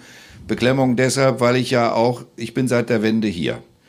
28. Februar 1990 ist mein erster Diensttermin, den ich in Erfurt wahrgenommen habe. Seitdem bin ich konstant hier. Das ist ja noch die DDR gewesen, Na klar. ne? Ja. Und da habe ich erlebt, wie die Vertragsarbeiter rausgeschmissen worden sind. Ich habe erlebt, wie die Vietnamesen behandelt worden sind. Hm. Ich habe erlebt und noch gut in Erinnerung, wenn sie dann an der Bushaltestelle standen mit der Plastetüte und hatten die Zigaretten da drin und sind angemault worden. Und äh, Hm. immer wenn es darum ging, wo in irgendeinem Kombinatsbetrieb Personal abgebaut, also gekündigt wurde, waren das die ersten, die rausflogen. Also die Mosambikaner genauso. Und deswegen war ich ja mit der Beklemmung, mit dieser Erinnerung von 90, 91, 92, bei denen die Menschen, die aus Vietnam hier waren, sich eher klein gemacht haben, sich eher, eher unauffällig gemacht haben. Ähm, des, deswegen habe ich gedacht, mir kommt eher so ein Gefühl entgegen. Und das war gar nicht. Also ich habe mich an zwei Punkten total geirrt. Einmal keine Ressentiments aus der Wendezeit und Nachwendezeit, wie Vietnamesen behandelt worden sind. Ganz, das ganze Gegenteil. Riesenfreundlichkeit Deutschland gegenüber, weil sie totalen Schiss vor China haben. Sie möchten viel lieber mit uns arbeiten. Das ist also eine große offene Freundschaft, eine große offene Unterstützung. Und die zweite Geschichte, die mich echt verblüfft hat, es war überall amerikanische Werbung. Überall. Also Ja. Coca-Cola und alles andere überall. Da habe ich irgendwann irgendwie mal dann versucht, vorsichtig nachzufragen. Also ich hätte ja jetzt gedacht, nachdem ich am äh, äh, Kriegsmuseum vorbeigefahren bin. Kulturelle den- Krieg ist gewonnen worden. Ja, pass auf, das war die Antwort. Das war die Antwort. was? Wir haben gewonnen. Ach so, ja. Ich sag, also ich hätte gedacht, dass ihr für die Amis hier überhaupt nichts übrig habt. Nee, wir haben gewonnen. Und da habe ich gesagt, äh, wa- was für eine Antwort, mit der habe ich gar nicht gerechnet. Dann stand ich am Deutschen Haus, das ist irgendwie zehn Stockwerke hoch und sag an der Stelle und sag, hier muss doch die amerikanische Botschaft gewesen sein. Also dieses berühmte Bild ganz am Schluss, wo die Hubschrauber abstürzen. Ja. Das ist die amerikanische Botschaft. Und ich stand genau davor, aber da war das nicht. Da sage ich, wo ist denn die amerikanische Botschaft? Die ist abgerissen worden. Und dann sage ich, ja, und? Ja, das Gelände ist immer noch die deutsche Bo äh, die amerikanische Botschaft, aber die haben jetzt zehn Stockwerke nach unten gebaut. Ach so. Weil hoch durften sie nicht mehr. Dafür steht jetzt genau gegenüber das deutsche Haus in derselben Höhe. Ich hoffe nur, dass da keine Hubschrauber abstürzen. Ach, okay. Also was ich interessant fand, was du eben sagtest, diese Angst ähm, vor China, ähm, meinst du damit die Vibes in der Bevölkerung oder auch administrativ? Massiv. Ganz, ne, die Administration versucht im Moment mit China einen Deal hinzukriegen, eine emotionale sich aushalten, aber in der Bevölkerung gibt es eine massive antichinesische Haltung. Die muss man auch kennen. Ähm, also ich habe dann immer wieder nachgeforscht. Ich bin dann höflich und versuche es so zu umschreiben und versuche nicht mit der Tür ins Haus zu fallen, weil das kommt in Vietnam nicht gut an. Man muss solche Fragen dann so mal beleuchten. Und dann war aber sehr deutlich, die, Chin die Chinesen haben, und das hatte ich auch historisch nicht mehr im Kopf, tatsächlich, nachdem sie gegen Amerika gewonnen haben, sind sie von China überfallen worden. Es gab nochmal einen intensiven chinesischen Krieg gegen Vietnam, weil die Chinesen dachten, Vietnam ist so schwach, Ja. dass sie sich wieder einverleiben können. Und die Antwort, die ich immer wieder kriege, ist, wir sind seit 2000 Jahren, werden wir bedrängt von China. Und deswegen müssen wir uns den Respekt äh, erhalten, indem wir unseren eigenen Weg gehen. Aber das hängt also neue Seidenstraße haben sie bis dieses Jahr abgelehnt. In diesem Jahr haben sie zum ersten Mal ein Signal gemacht, dass sie mit der neuen Seidenstraße irgendwie kooperieren wollen. Das haben sie in einen Tag gemacht, haben sie einen Vertrag mit Chinesen gemacht, um am nächsten Tag einen Vertrag mit Amerika zu machen. Sicherheitspartnerschaft, privilegierte Sicherheitspartnerschaft mit Amerika. Ein Tag, nachdem sie den Vertrag mit China gemacht haben. Das heißt, die müssen schauen, wie sie so eine, so eine Ping-Pong-Politik dort machen, dass der wirklich große Bruder nebendran, der wirklich unglaublich mächtig ist, also die Wirtschaftskraft von China ist wirklich unglaublich stark, ähm, und Vietnam muss schauen, wie sie dort ihren eigenen Weg gehen. Eine Mischung aus Staatskommunismus und Weltoffenheit. Also die Frage für mich immer wieder, wollt ihr wirklich, dass eure jungen Leute zu uns nach Thüringen kommen? Wird immer beantwortet, ja, wir freuen uns drauf. Weil das ist meine Frage, weil eigentlich bist du ja dort, um da gut ausgebildete Leute Nein, abzuwerben. nein, oder? nein, im Moment ist es was so, ist na, der, der, dem mit dem Irrtum muss man aufräumen. Ja. Wir holen junge Leute, die nach dem Schulabschluss kommen, damit die ihre Ausbildung hier machen. Okay. Und wir organisieren mit ihnen zusammen, weil ich habe dort jetzt Ausbildungseinrichtungen gesehen, die um Längen besser sind wie das, was wir haben. Also man muss aufpassen, dass man Vietnam nicht schlecht redet. Die Krankenschwestern, die in Vietnam ausgebildet werden in Da Nang, mit denen wir jetzt den Kooperationsvertrag machen, ich habe mehrere hoch, hochrangige äh, Krankenhausvertreter aus Thüringen dabei gehabt, die haben mir bestätigt, das ist der amerikanische Standard, der hier gehalten wird. Und die Nurses, die die ausbilden, entsprechen der Krankenschwester der DDR die ja viel mehr konnte und durfte, wie das, was sie heute darf. Also Schwester Agnes von damals, also DDR-Agnes, darf heute keine Spritzen geben, darf die Ja. Dinge nicht machen, die der Arzt jetzt wieder machen muss, was für eigentlich selbstverständlich ist, dass das eine gut ausgebildete Krankenschwester macht. Also so ein Medizinsystem, kubanische Schule sozusagen. Ungefähr, ungefähr. Aber in einem Standard, also die äh, Medizinhochschule, die wir in Da Nang besucht haben, bildet für Amerika aus, sie bildet für Japan aus und jetzt für Thüringen. Ah, okay. Also ist das dann in China aus, äh, in Vietnam ausgebildet sozusagen? Das sind junge Vietnamesinnen Ja. und Vietnamesen, die an dieser Hochschule wirklich von Hochleistungs, äh, einer Hochleistungshochschule ausgebildet werden. Und wir werden mit denen Module machen, wie unsere Abschlussqualifikation ist. Und nebendran ist eine, eine, eine Fachschule für Lebensmitteltechnik.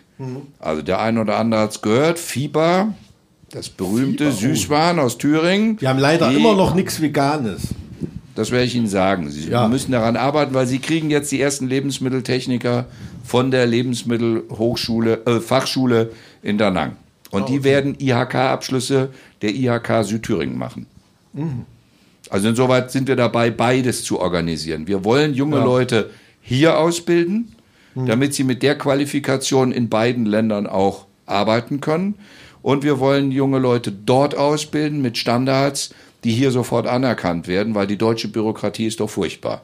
Wir haben 900 Berufe in Deutschland und 700 Stellen, die Berufe anerkennen.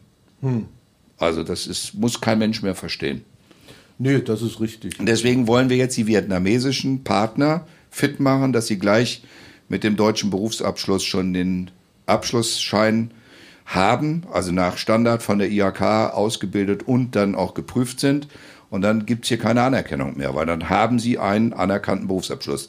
Das Modell haben wir schon mit der Ukraine entwickelt. Vor dem russischen Überfall auf die Ukraine hatten wir eine genau solche Vereinbarung mit der äh, Technischen Universität Lviv.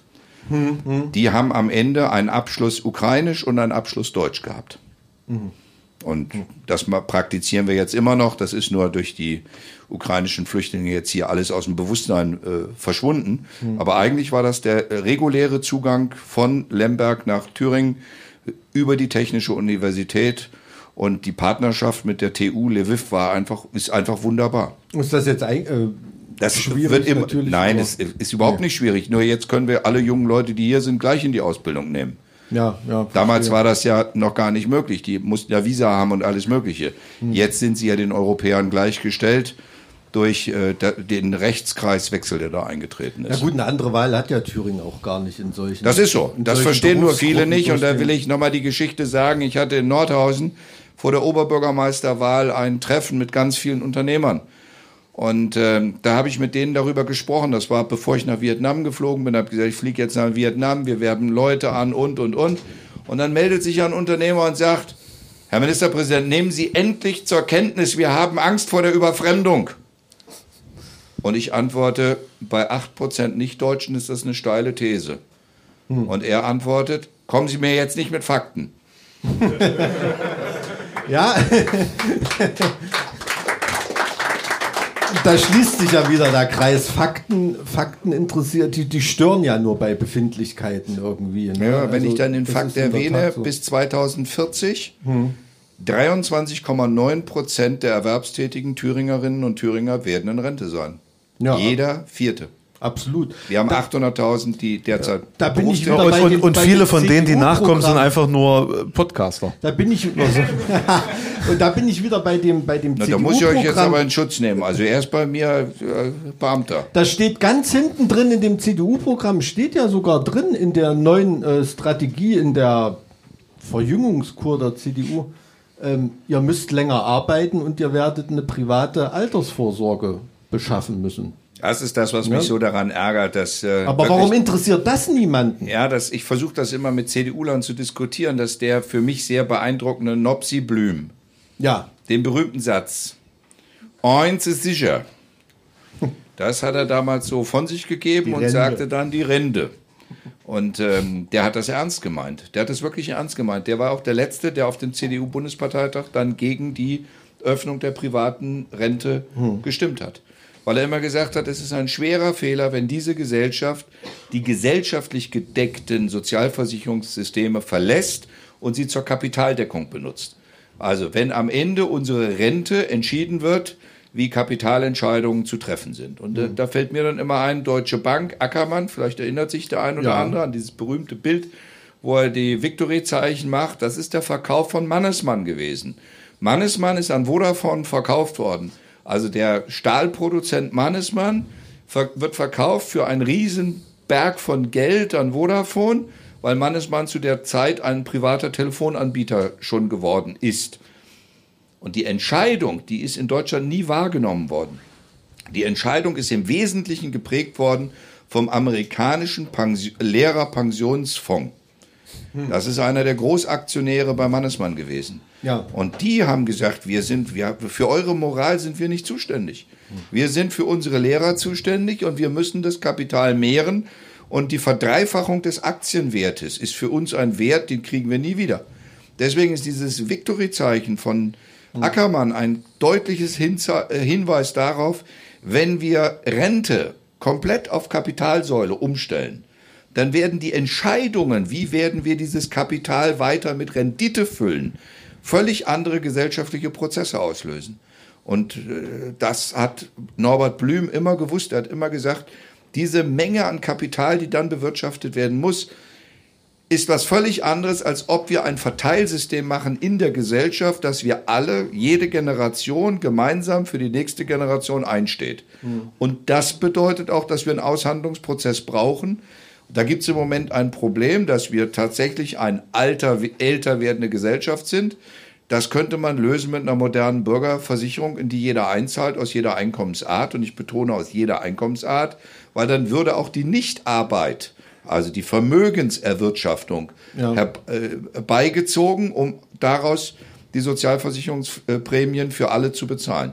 Das heißt, um es mal aus der Bibel zu zitieren, einer trage des anderen Last. Und wer etwas mehr tragen kann, kriegt auch etwas mehr auf die Schulter. Ja, aber da, das sind auch Fragen, die, einen Ministerpräsidenten von einem Bundesland umtreiben, weil das sind ja große Na, ich muss mich mit derselben Frage nämlich rum. Föderative Strukturentscheidungen. Ich bin jemand, der politisch gegen die Verbeamtung von Lehrern war.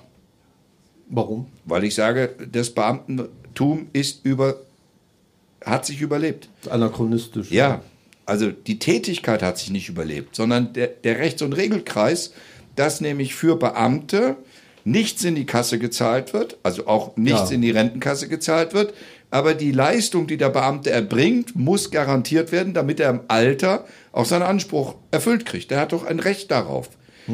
Und deswegen war ich immer gegen die Verbeamtung von Lehrern.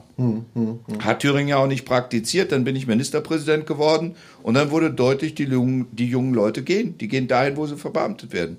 Ja. Und dann habe ich gesagt, da muss ich wohl pragmatisch über meinen Schatten springen, muss mich äh, sozusagen korrigieren.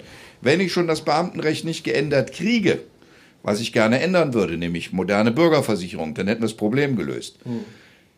Dann habe ich gesagt, okay, verbeamten wir. Jetzt verbeamten wir und jetzt kommen Lehrerinnen und Lehrer und sagen, ja, ich bin jetzt verbeamtet, das ist wunderschön, aber ich gehe nicht aufs Dorf, wo du mich hinschickst. Dann sage ich, ja, da muss man sich mal entscheiden. Also Beamte heißt, Konsequenzen im Leben. Alex, Ja, ja. willst du nicht doch Ja, noch nee, ach du. in Thüringen? Ah, es ist ab und zu ganz nett, mal vorbeizukommen. Aber äh, das ist, das ist vielleicht auch eine äh, ganz spannende Frage. Ähm, nach all den Jahren, die man ja jetzt irgendwie auch den Hut auf hatte in einem, für, für ein Bundesland, wie oft kam es denn eigentlich vor, dass man gesagt hat, okay, das, was ich vor fünf Jahren äh, für richtig gehalten habe, umgesetzt habe, hat nicht funktioniert, wieder auf Anfang zurück. Wie, wie oft muss man sich selbst dann nochmal korrigieren und wie wirkt das dann nach außen und wie geht man damit um?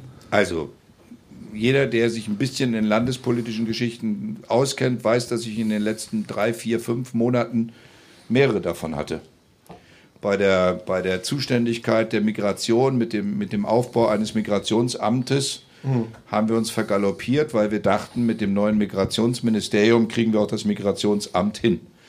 Und wenn dir dann aber die Justizministerin, die auch gleichzeitig Migrationsministerin ist, dann als Justizministerin sagt, ohne Gesetzesänderung kriegen wir es nicht hin, dann merkst du, du bist in der Sackgasse. Weil ich habe keine Mehrheit im Landtag. Also ich habe, im Landtag und ja, die CDU macht einfach schlicht nicht mit. Um dann ein Gesetz einzubringen, nachdem wir unseres zurückgezogen haben, eins einzubringen, das so viel Diskriminierung beinhaltet, so viel grundrassistische Thesen schon wieder mit im Grundrauschen drin hat, also Abschiebezentrum, ähm, Ankerzentrum, also quasi so eine Art Lagerhaft für Leute, die angeblich dann keine dauerhafte Perspektive zum Bleiben haben. Alle, alle diese unklaren Begriffe werden da verwurstelt. Das kam dann eine Woche, nachdem wir unseren Gesetzesentwurf zurückgezogen haben, als ich gemerkt habe, wir kommen nicht durch. Da aber die Flüchtlingsverteilung in Thüringen immer noch nicht funktioniert und da ich, ich leide wie Hund unter der, in, unter der Halle hier in, in Hermsdorf, in der 620 Menschen derzeit leben. Ich halte das für eine Katastrophe. Und ich komme aus der Halle nicht raus. Also im Moment kriege ich die Menschen nicht raus. Da hat das Gesundheitsamt jetzt die Auflage erteilt, die dürfen nicht raus. Die sind alle unter, da ist im Moment eine medizinische Untersuchung, da geht es um äh, äh, Reste von TB, äh, Tuberkulose. Das muss man sauber machen. Aber egal, wo wir jetzt im Moment anklopfen und sagen, wir wollen jetzt vernünftige, menschengerechte und auch wirklich unter humanitären Gesichtspunkten vernünftige Quartiere schaffen, wie in äh, Gera äh, das, äh, die Frauenklinik, die gehört uns. Da sind komplette Zimmer drin.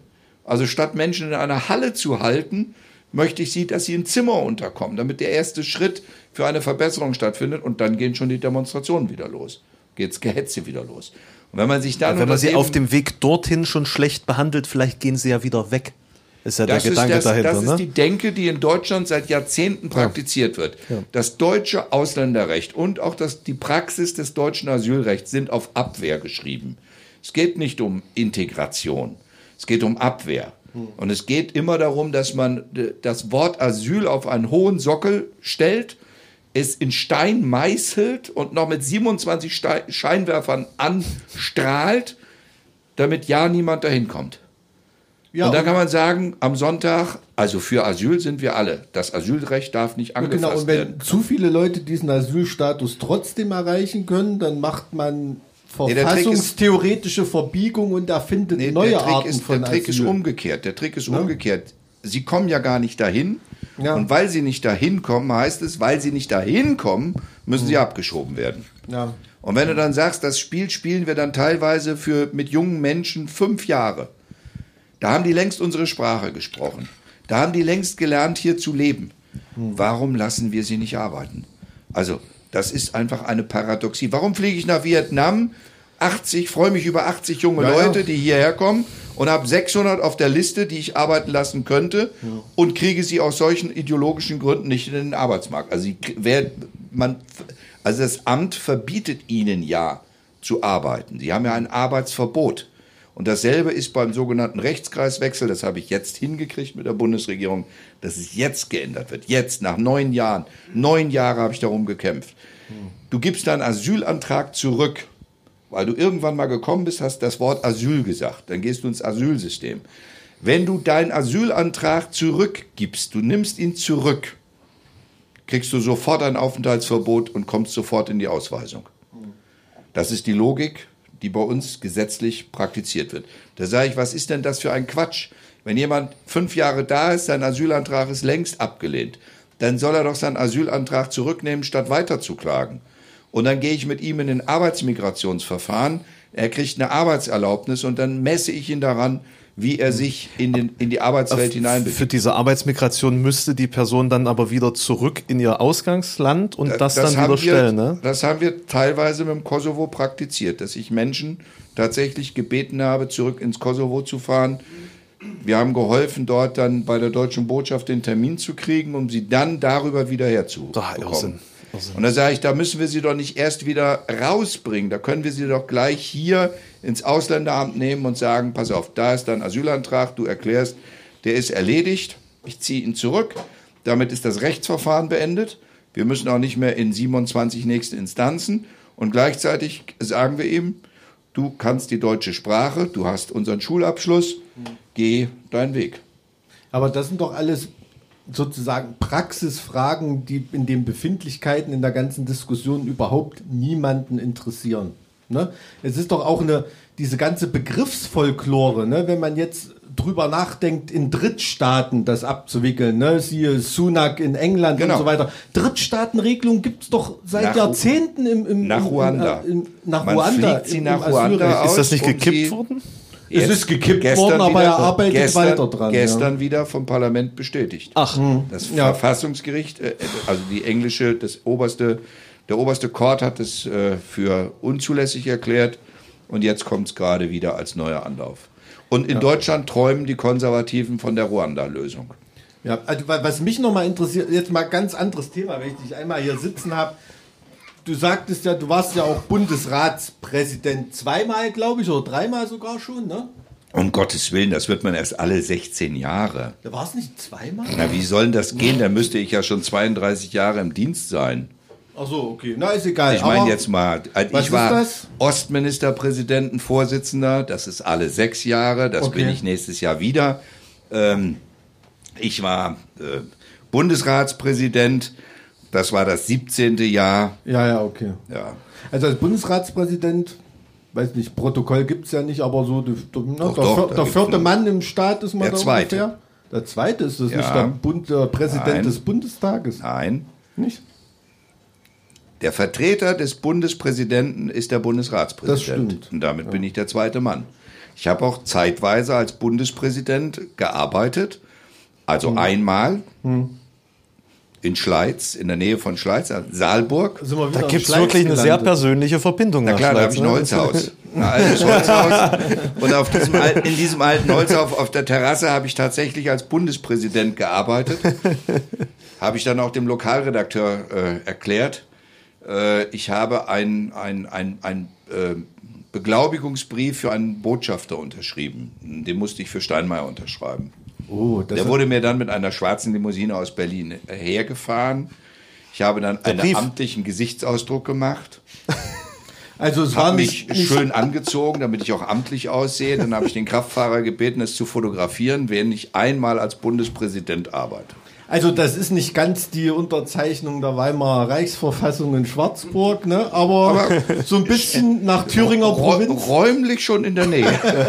hat sich schon. Nee, was mich noch interessieren würde, merkt man im Bundesrat bei dem ganzen Gebiefe zwischen den Bundesländern, dass Thüringen eigentlich kein Schwein ernst nimmt? Nee, in das, diesem äh, ganzen föderalen. Das würde ich so nicht sagen. Es ist sogar andersrum. Es gibt eine Szene nachts um zwei im Bundeskanzleramt. Ähm, da ging es um Biogasanlagen und Biomasseverwertung, Wertung, also hier Schlöben. Äh, und um die Entwicklung, weil ich finde das wunderbar, was die Gemeinde Schlöben da wirklich auf die Beine gebracht hat. Und da ging es um Anschlussregelungen und ich habe mir dann taktisch überlegt, wie kriege ich das hin, das kleine Bundesland. So als kleines Bundesland kriegst du da selber nichts hin. Also habe ich mich rangewanzt an Horst Seehofer und habe Oh, ihm erklärt, macht man das? Na, indem man ihm erklärt, was für Bauern es bedeutet, wenn die Biomasse und die Biogasanlagen die Verlängerung nicht kriegen. Das fand er dann für seine Bauern hochinteressant. Dann habe ich ihm den Vortritt gelassen. Nachts um zwei meldet er sich und sagt, Angela, Angela, ich muss noch mal was sagen zu den Biogasanlagen. Und dann hört sich die Merkel das an und dann sagt sie auf einmal, Horst, bist du ganz alleine? Und ich so, Frau Bundeskanzlerin, Frau Bundeskanzlerin. Und sie haut die Hände über den Kopf und sagt, wenn der Seehofer und der Ramelow gemeinsam, dann wird's teuer. Und es wurde teuer. Wurde teuer, Es aber wurde teuer, ja. Und ich äh, war für die, für die Bauern war es gut. Und äh, das nächste Mal kam dieselbe Nummer, da habe ich es mit Rainer Haselhoff gemacht, da ging es um Schwarzlauge. Also wir sind jetzt im Fachgebiet. was ist das? Schwarzlauge musste man da im Ministerium fragen. Okay. Das ist das Abfallprodukt aus der Zellstoffherstellung. Wenn die Fichte abgesägt worden ist, Kalamitätsfläche, Hm. und dann in äh, Blankenstein ins Mercerholz Rosenthaler Zellstoffwerk kommt. Es ist so fantastisch. Ich habe mir das immer vorgestellt in unserem Podcast. Wie sehen die Gesichter der Leute aus, wenn wir mal wieder so einen so einen Exkurs haben in Abgründe von solchen Themen? Genauso. Es ist. Ja, also äh, tut, tut, tut mir auch leid, dass wir, aber es sind so viele Fragen, die ich einfach, einfach da schon, schon immer mal fragen wollte. Also Ich bin Abteilung Schwarzlauge Na Naturschutz ist, beim. Ja, äh, aber ist auch gut so. Ja. Schwarzlauge ist äh, der Teil, der dann als regenerative Energie, der, der wird verwertet und in Ah, okay. Energie gewandelt. Und jetzt gehen sie noch einen Schritt weiter und das finde ich ganz toll, weil aus der Schwarzlauge wird jetzt ein weiterer Aufspaltungsprozess gemacht und es entsteht Lignin, flüssiges Holz. Und dieses Lignin, ja, dieses Lignin werden wir uns merken können, weil das ist ein Substitut, mit dem wir ölhaltige Asphalte ersetzen können. Und wir können Also haben auch daraus, Holzstraßen dann oder was? wir haben ein, ein, ja, das ist dann der Holzweg, Der Holzweg, auf dem man dann unterwegs ist. aber Das ist ja- elegant hergestellt. Außerdem könnte man Dämmstoff daraus herstellen ähm, oder hochwertige Armaturen. Weil es ist wirklich ein verarbeitungsfähiges, flüssiges Material, das dann verhärtet werden kann und bearbeitungsfähig Also das klingt, kann. als ob unsere Abteilung 3 da einen ein oder anderen Förderbescheid versenkt. Du hast, das versenkt es nicht. Es ist Nee, äh, im positiven. Sinne versenkt, meine Ja, ich. und ja, ja. über diese Schwarzlauge habe ich jedenfalls mit Frau Merkel mal einen längeren Diskurs gehabt. Und äh, das habe ich über Rainer Haselhoff gemacht, weil der hat das größere Stel äh, Zellstoffwerk. Ja, wo ist der ich- eigentlich? Du bist Sachsen-Anhaltiner, dein Ministerpräsident kommt nicht zum Gratulieren. ja, ne, Folge Pfui. 200. Folge 200 dann. Aber ich will, ich will nicht wissen, wer dann ähm, Ministerpräsident in Sachsen-Anhalt ist. Hesselhoff nicht mehr. Ja, das, äh, das sieht nicht so danach aus. Wie, wie müde ist man eigentlich, wenn man die aktuellen Umfragen sich so anschaut? Äh, ich habe kein Recht darauf, müde zu sein. Äh, höchstens, wenn ich so wie vorgestern Nacht mit dem Nachtzug von Halle, also das ist der äh, Premierenzug gewesen von Berlin nach Paris. Und dann bin ich in Halle zugestiegen. Dann haben wir schon zehn Minuten in Halle rumgestanden, weil irgendeine Blockade am letzten Waggon war. Und dann Das kann sind wir- unmöglich an Halle Es liegen. scheitert immer, immer, es scheitert immer in Halle. Jedenfalls sind wir dann mit voller Tour über die sachsen-anhaltinisch-thüringische Grenze. Dann hat's gerumpelt und dann hat niet, niet, niet, niet gemacht. Und ich habe die Leute von der Bahn gefragt, was das denn jetzt bedeuten könnte. Und dann ging eine Vollbremsung los. Und das war interessant, weil wir hatten sehr viel zu essen und zu trinken und das äh, hatte eine gewisse Beweglichkeit auf einmal. Und dann landeten wir doch auf dem Weltbahnhof Fieselbach. Oh je. Und da stand dann eine Stunde lang der wunderbare Nightjet auf seiner Premierenfahrt. Das ist sozusagen die neue Parität Fieselbach-Paris. Das, Ich wollte gerade mal. Das fährt- ist jetzt aber auch nicht Berlin wirklich nach Werbung, ne? Paris über Fieselbach und Halle. Ernsthaft? Ja, Krass. du schläfst doch. Ach so. Also die in Sachsen-Anhalt. da muss man ein bisschen Strecke machen, dass sich das lohnt. Ja, ja. Ich meine, der Unterschied ist, er fährt gemütlich durch Sachsen-Anhalt, weil die sind zu dem Zeitpunkt ja schon wach. Ja, ja, okay. ja. Oh, ei, ei, ei, ei. Oh. Dabei ist es landschaftlich so langweilig, dass man da eigentlich einschläft. Sagt, nein, Nein, man fährt Also nicht durch den du- Harz. Aber wenn du im Nightjet unterwegs bist, ist es auch gut, wenn du einschläfst. Eben. Also es wäre blöd. Also- ich hatte keine Gelegenheit zu schlafen und deswegen war ich etwas übermüdet, Mhm. als ich am nächsten Morgen mit Professor Vogt Ah, okay. das bisschen Haushalt kriegen Oh, wir ja. noch hin. Da wird es jetzt am Mann. 20. nochmal ernst, oder wie? Ja. Ja, naja, dann, na, aber Haushalt ist ja auch bundesmäßig. Wa- Was hat eigentlich Ja, der Bund hat angeblich heute auch irgendwie die Klappe zu. äh, Also, die haben sich gedacht, von Thüringen lernen hat Siegen lernen Okay. und Ja, haben dann ihre so. Nachtsitzung irgendwie nicht in den Nightjet verlegt, sondern ein bisschen Krass. rumgelindert. Da, das wollte ich auch noch mal fragen, weil da war ein Zusammenhang mal aufgetaucht, der war mir nicht ganz klar, weil im Zusammenhang mit diesem, was mich als Mike, ja Mike interessiert ma, hat. nur, mal, nur mal ganz kurz Ja. zwischen rein, ja. Du weißt schon, dass wir hier mit der Privatperson Bodo sprechen, ne? Und eigentlich gar nicht so staatstragende Ja, du Themen. bist also als wir Bodo wollten hier. eigentlich ni nicht über staatstragende Themen sprechen. Eine Frage Eine, noch. also eine noch. Eine noch. Eine Frage. Oh, jetzt, jetzt, kri- ja, ja, ja, ja. Ich habe mich übrigens von, von meinem Ministerpräsidenten parlamentarisch noch nie so vertreten gefühlt wie in dem Moment, als da Herr Möller einen Stinkefinger ge ge bekommen hat. Ähm, nee, was ich fragen wollte, im Zusammenhang mit dem Verfassungsgerichtsurteil zum Bundeshaushalt, da ist doch von dir so eine, so eine alte Rede hochgepoppt, ne? dass das eine Entscheidung gegen die neuen Bundesländer ist. Damals noch neun Bundesländer. Den Zusammenhang habe ich nicht ganz Nee, jetzt verstanden. verkürzt du was. Also es ist die Rede, meine letzte Rede als Im Bundestag Mitglied des Deutschen. Bundestags 2009, unmittelbar vor der Abstimmung über die Schuldenbremse. Und Ja, meine, genau. meine Rede war so, dass ich gesagt habe, sie werden gleich die Hand heben und ich bitte die Sozialdemokraten, sich dreimal zu überlegen, ob sie jetzt die Hand heben, weil sie werden jetzt einen Scherbenhaufen produzieren, den wir in Jahren werden abräumen müssen. Und dann gab es so ein bisschen Gelache, weil ich habe gesagt, das wird meine letzte Rede als Bundestagsabgeordneter im Deutschen Bundestag sein. Dann lachten so die CDUler. Und dann sage ich, lachen Sie nicht zu früh, ich beabsichtige von dieser Seite auf diese Seite zu wechseln. Und dann habe ich auf die Bundesratsbank gezeigt, was ich ja dann auch gemacht habe. Und in der Tat, jetzt holt uns das ein, was ich vorhergesehen habe, weil diese Schuldenbremse ist einfach ein, ein, eine solche Katastrophe, weil sie so grottenfalsch und grottenschlecht gemacht worden ist. Man hat den Investitionsbegriff nicht definiert. Man hat einfach gesagt, jedes Geld, das der Staat aufnimmt, ist Schulden und Schulden ist schlecht und die schwäbische Hausfrau würde das nie machen.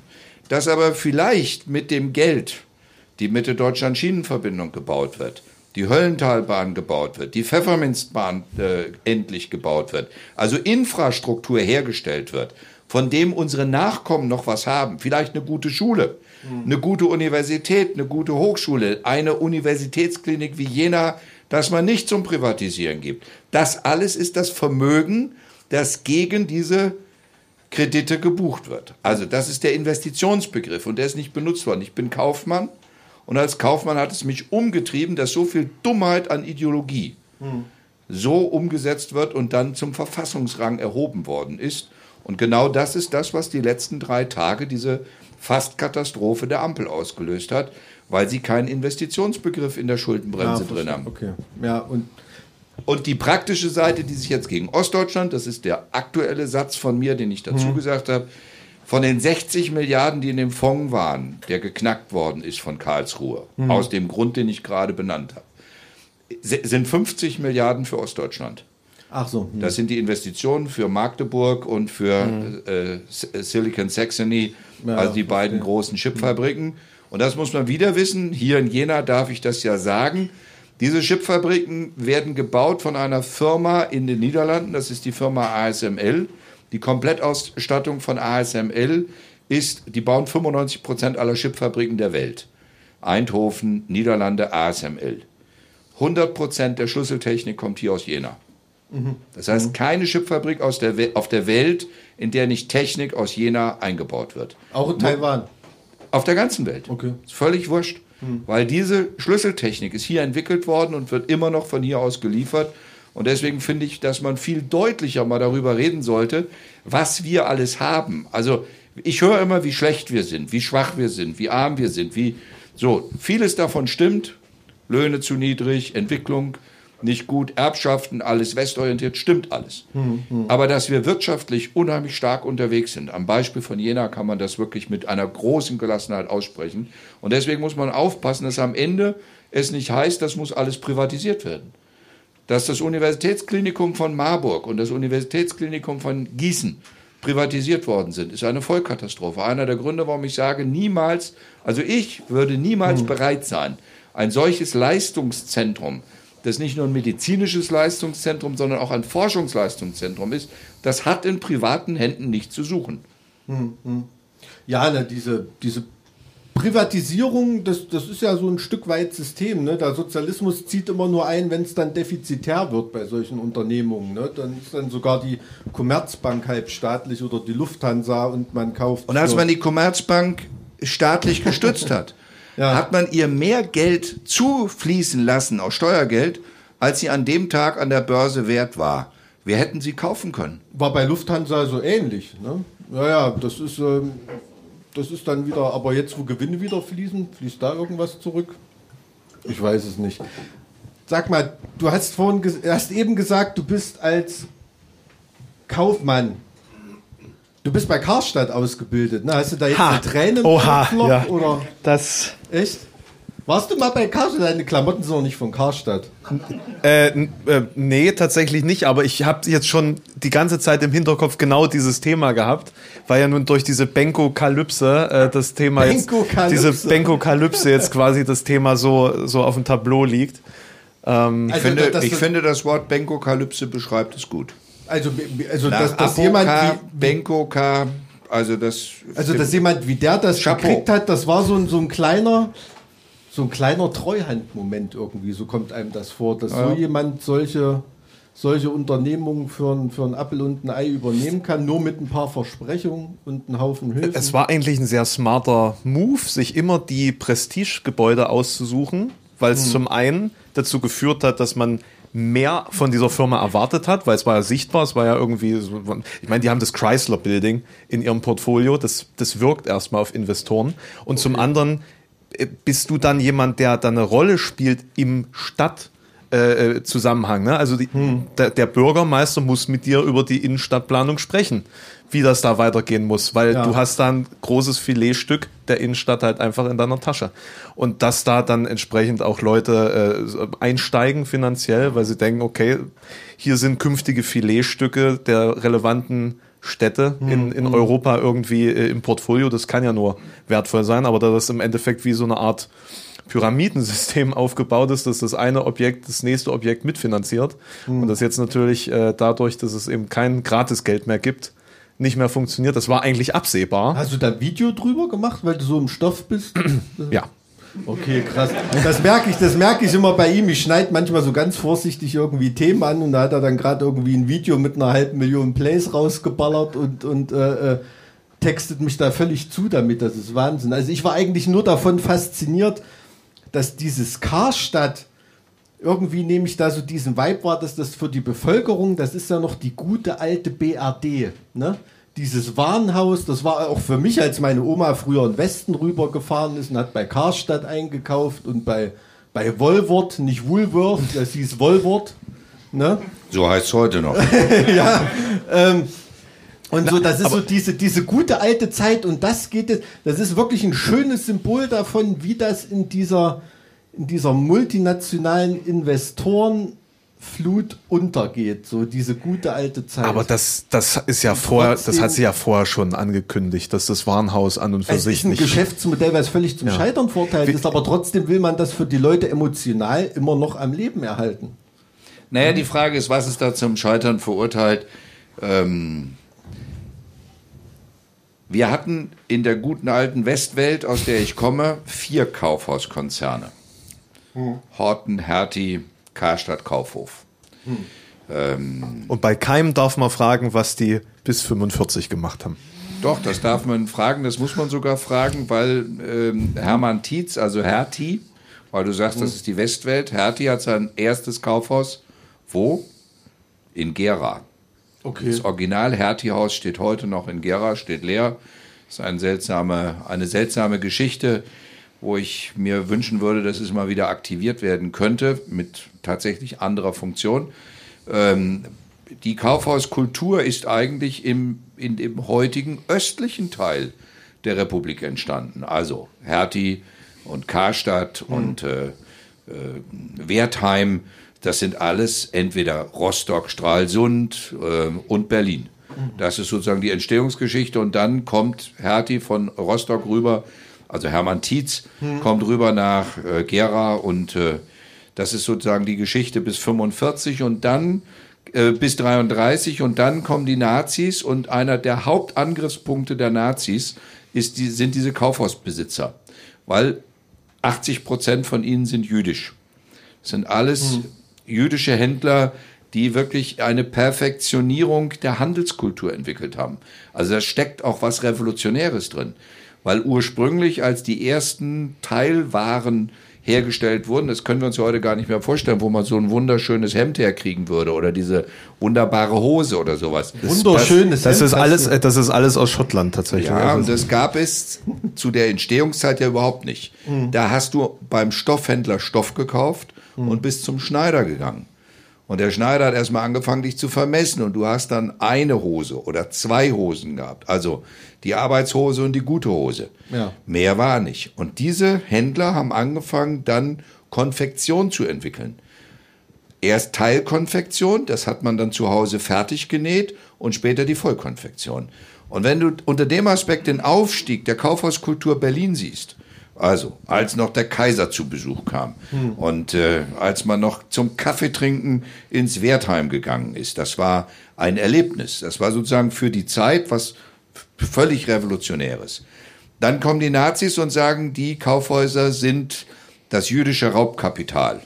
Und dann wurde die ganze Hassschiene der Schneider, der Bäcker, also der Handwerker auf die Kaufhäuser gelenkt. Schuld an eurem Elend, dass eure Kultur untergegangen ist, also der Schneider, äh, der Knopfhändler, äh, alles das, was man gebraucht hat, um, um Kleidung herzustellen. Schuld daran ist der Jude. Und deswegen kauf nicht beim Juden. Und diese Kampagne Kauf nicht beim Juden war eben nicht nur an den Textilgeschäften, sondern ging um alle Kaufhäuser. Und dann hat man angefangen, ihnen entweder zu ermöglichen, dass sie für ganz wenig Geld abgeben mussten und rausgedrängt worden sind, oder wie bei Wertheim, wo sie richtig hintergangen worden sind. Das waren noch die, die noch halbwegs lebend rausgekommen sind. Und deren Grundstücke nach 1990, die Berliner Mauergrundstücke, das ist nochmal ein Krimi für sich, weil dann haben alle die Finger darauf gedatzt, um zu sagen, wir sind die Erben oder wir sind die Eigentümer, wir sind diejenigen, uns steht das zu. Das war hochinteressant, weil das nochmal ein ganz anderer Krimi war. Und in der, in der Zeit ist sozusagen die Kult, der Zenit der Kaufhauskultur überschritten gewesen. also ich möchte jetzt hier an der Stelle mal kurz einwerfen. Ich habe zu diesem Thema letztens eine Dokumentation gesehen. Deswegen bin ich da auch ein bisschen im Stoff. Und ich bin einfach nur beeindruckt, egal welches Thema jetzt hier aufkommt, du bist perfekt informiert. Wie kann man sich das alles merken? Das ist ja unfassbar. Danke fürs Lob, aber ich habe dazu ein intensives äh, Studium gehabt, also gemacht, ähm, über die Familien Wertheim und Hertie. Und als Thüringer war ich mit dem Hertie-Kaufhaus vom ersten Tag an betraut. Ähm, die Entstehungsgeschichte, die ersten zehn Jahre, die ich hier bin, war ich der Vorsitzende der Gewerkschaft Handel, Banken und Versicherung. Und da steckt schon das Wort Handel drin. Das heißt, die ganze Umwandlung von HO, Konsument, ähm, äh, den Kaufhaus, äh, den kleineren Kaufhäusern, die es hier gegeben hat, das Jena Hortenhaus, äh, äh, das habe ich noch von Anfang an mit begleitet. Und äh, dieser Hortenchef, der damals Hortenchef war, der hatte ein Fable für Thüringen. Deswegen gab es auf einmal in Gotha ein Horten, in Weimar ein Horten, in Jena ein Horten. Der ist nämlich jemand gewesen, der von Weimar kam, der ursprünglich am Deutschen Nationaltheater seine Ausbildung begonnen hat und dann in den Westen gegangen ist. Und der war der Hortenchef in dem Moment. Und der Hortenaufsichtsrat, Friedhelm Fahrtmann, war der Arbeitsminister von Nordrhein-Westfalen. Der war der erste SPD-Kandidat der SPD in Thüringen, als die erste Land Landtagswahl war. Und da gab es eine kuriose Geschichte, weil meine Sekretärin in Erfurt kommt rein und sagt, Bodo, stell dir mal vor, da, da, da kandidiert der Müller. Und ich hatte keine Ahnung, wer der Müller ist.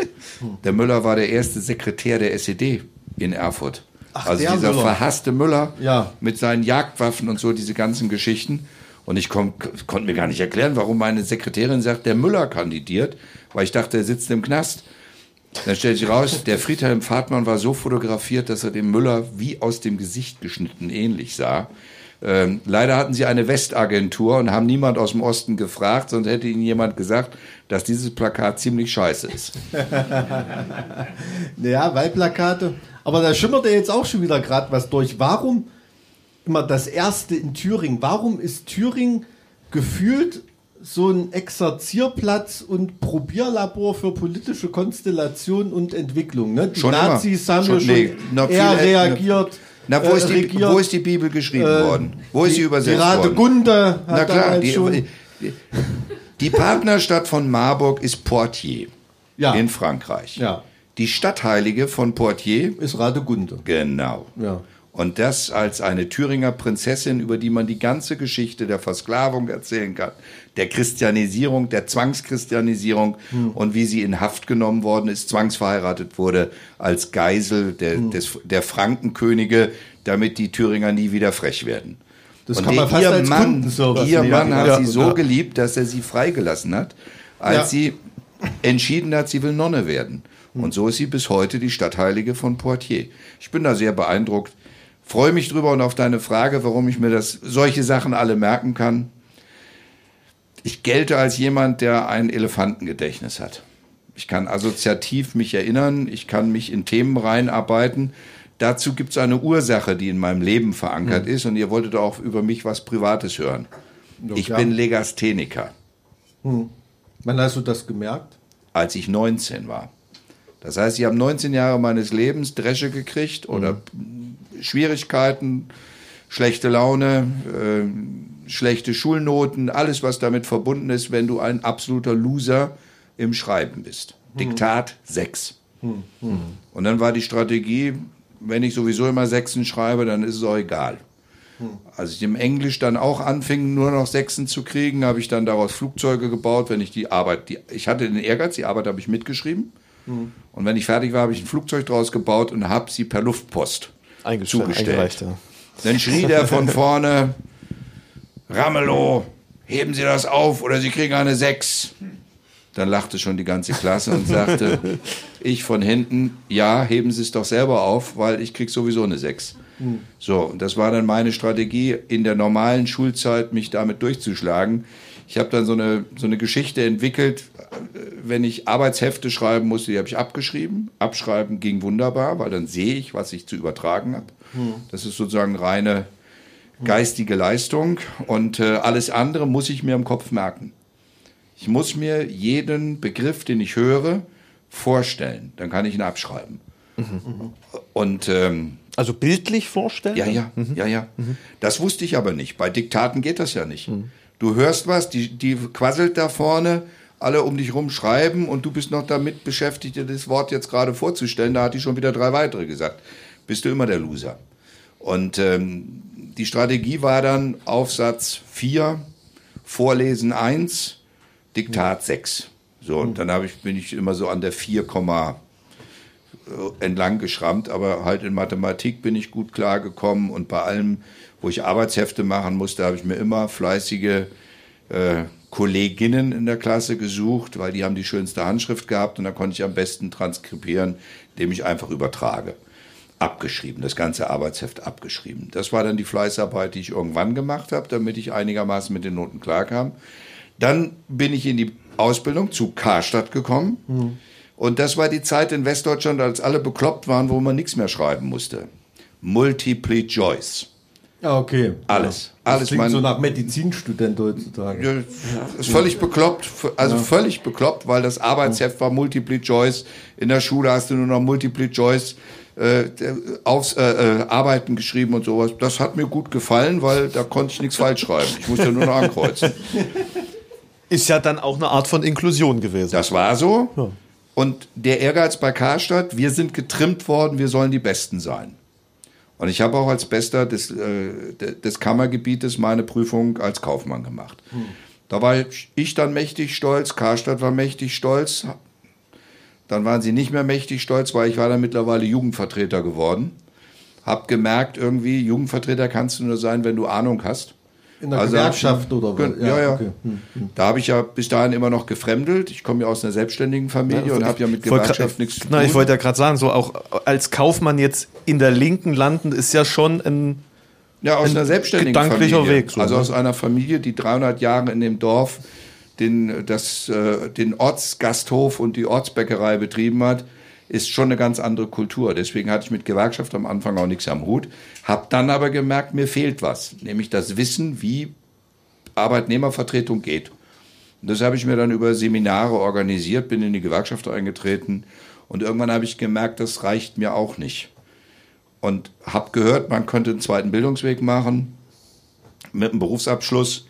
Und dann bin ich in die Schule gerammelt, los, hin. Und dann hat die gesagt, ja, die Anmeldeschluss war gestern.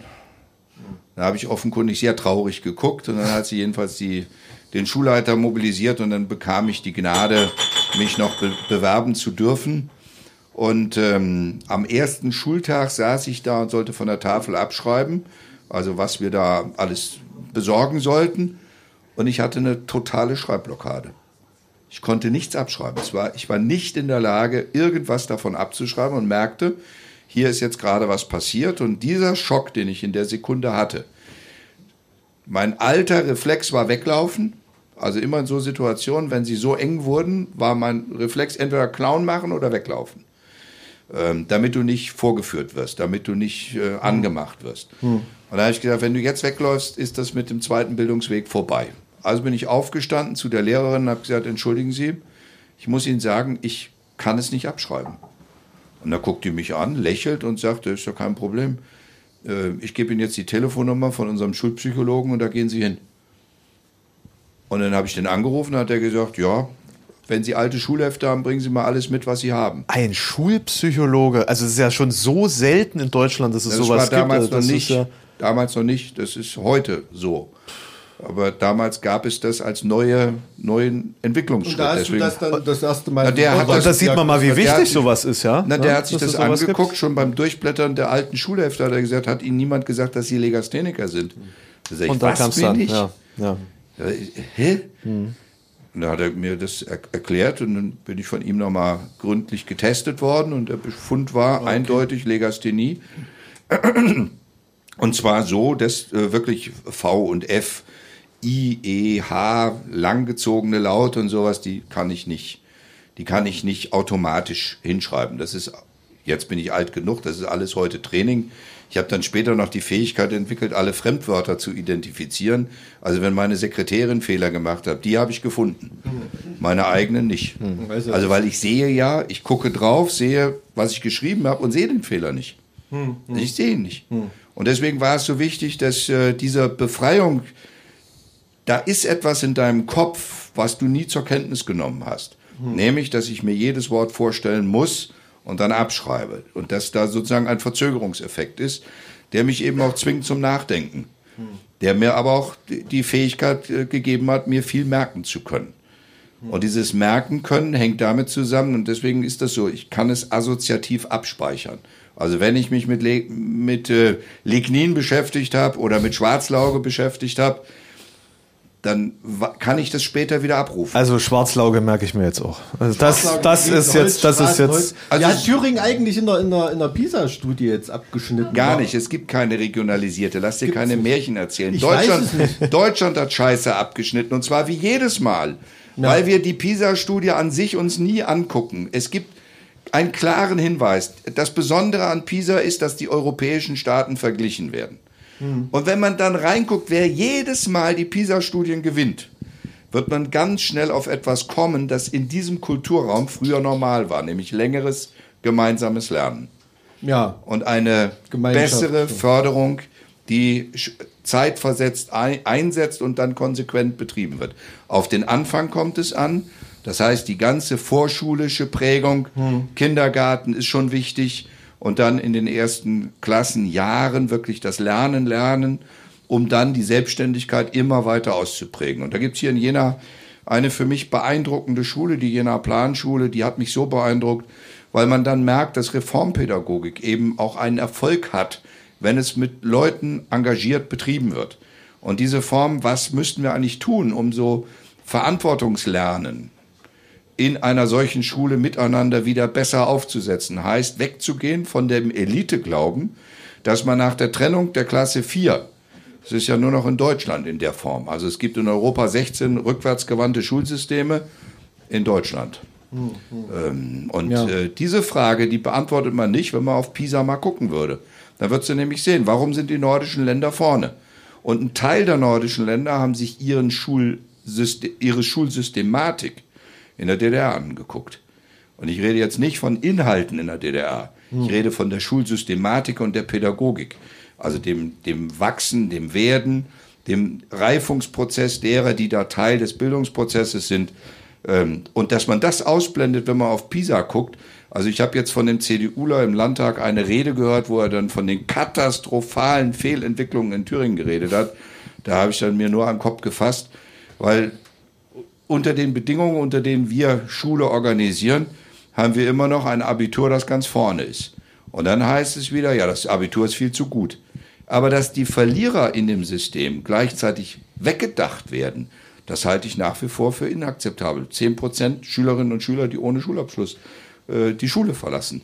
Das halte ich für ein Versagen von uns. das können wir uns nicht leisten. Na, gar nicht. Nee, Und wir könnten es anders machen, wenn wir drauf gucken, was PISA uns wirklich sagt. Und uns nicht gegenseitig vorhalten, dass man jetzt wieder Kopfnoten einführen muss.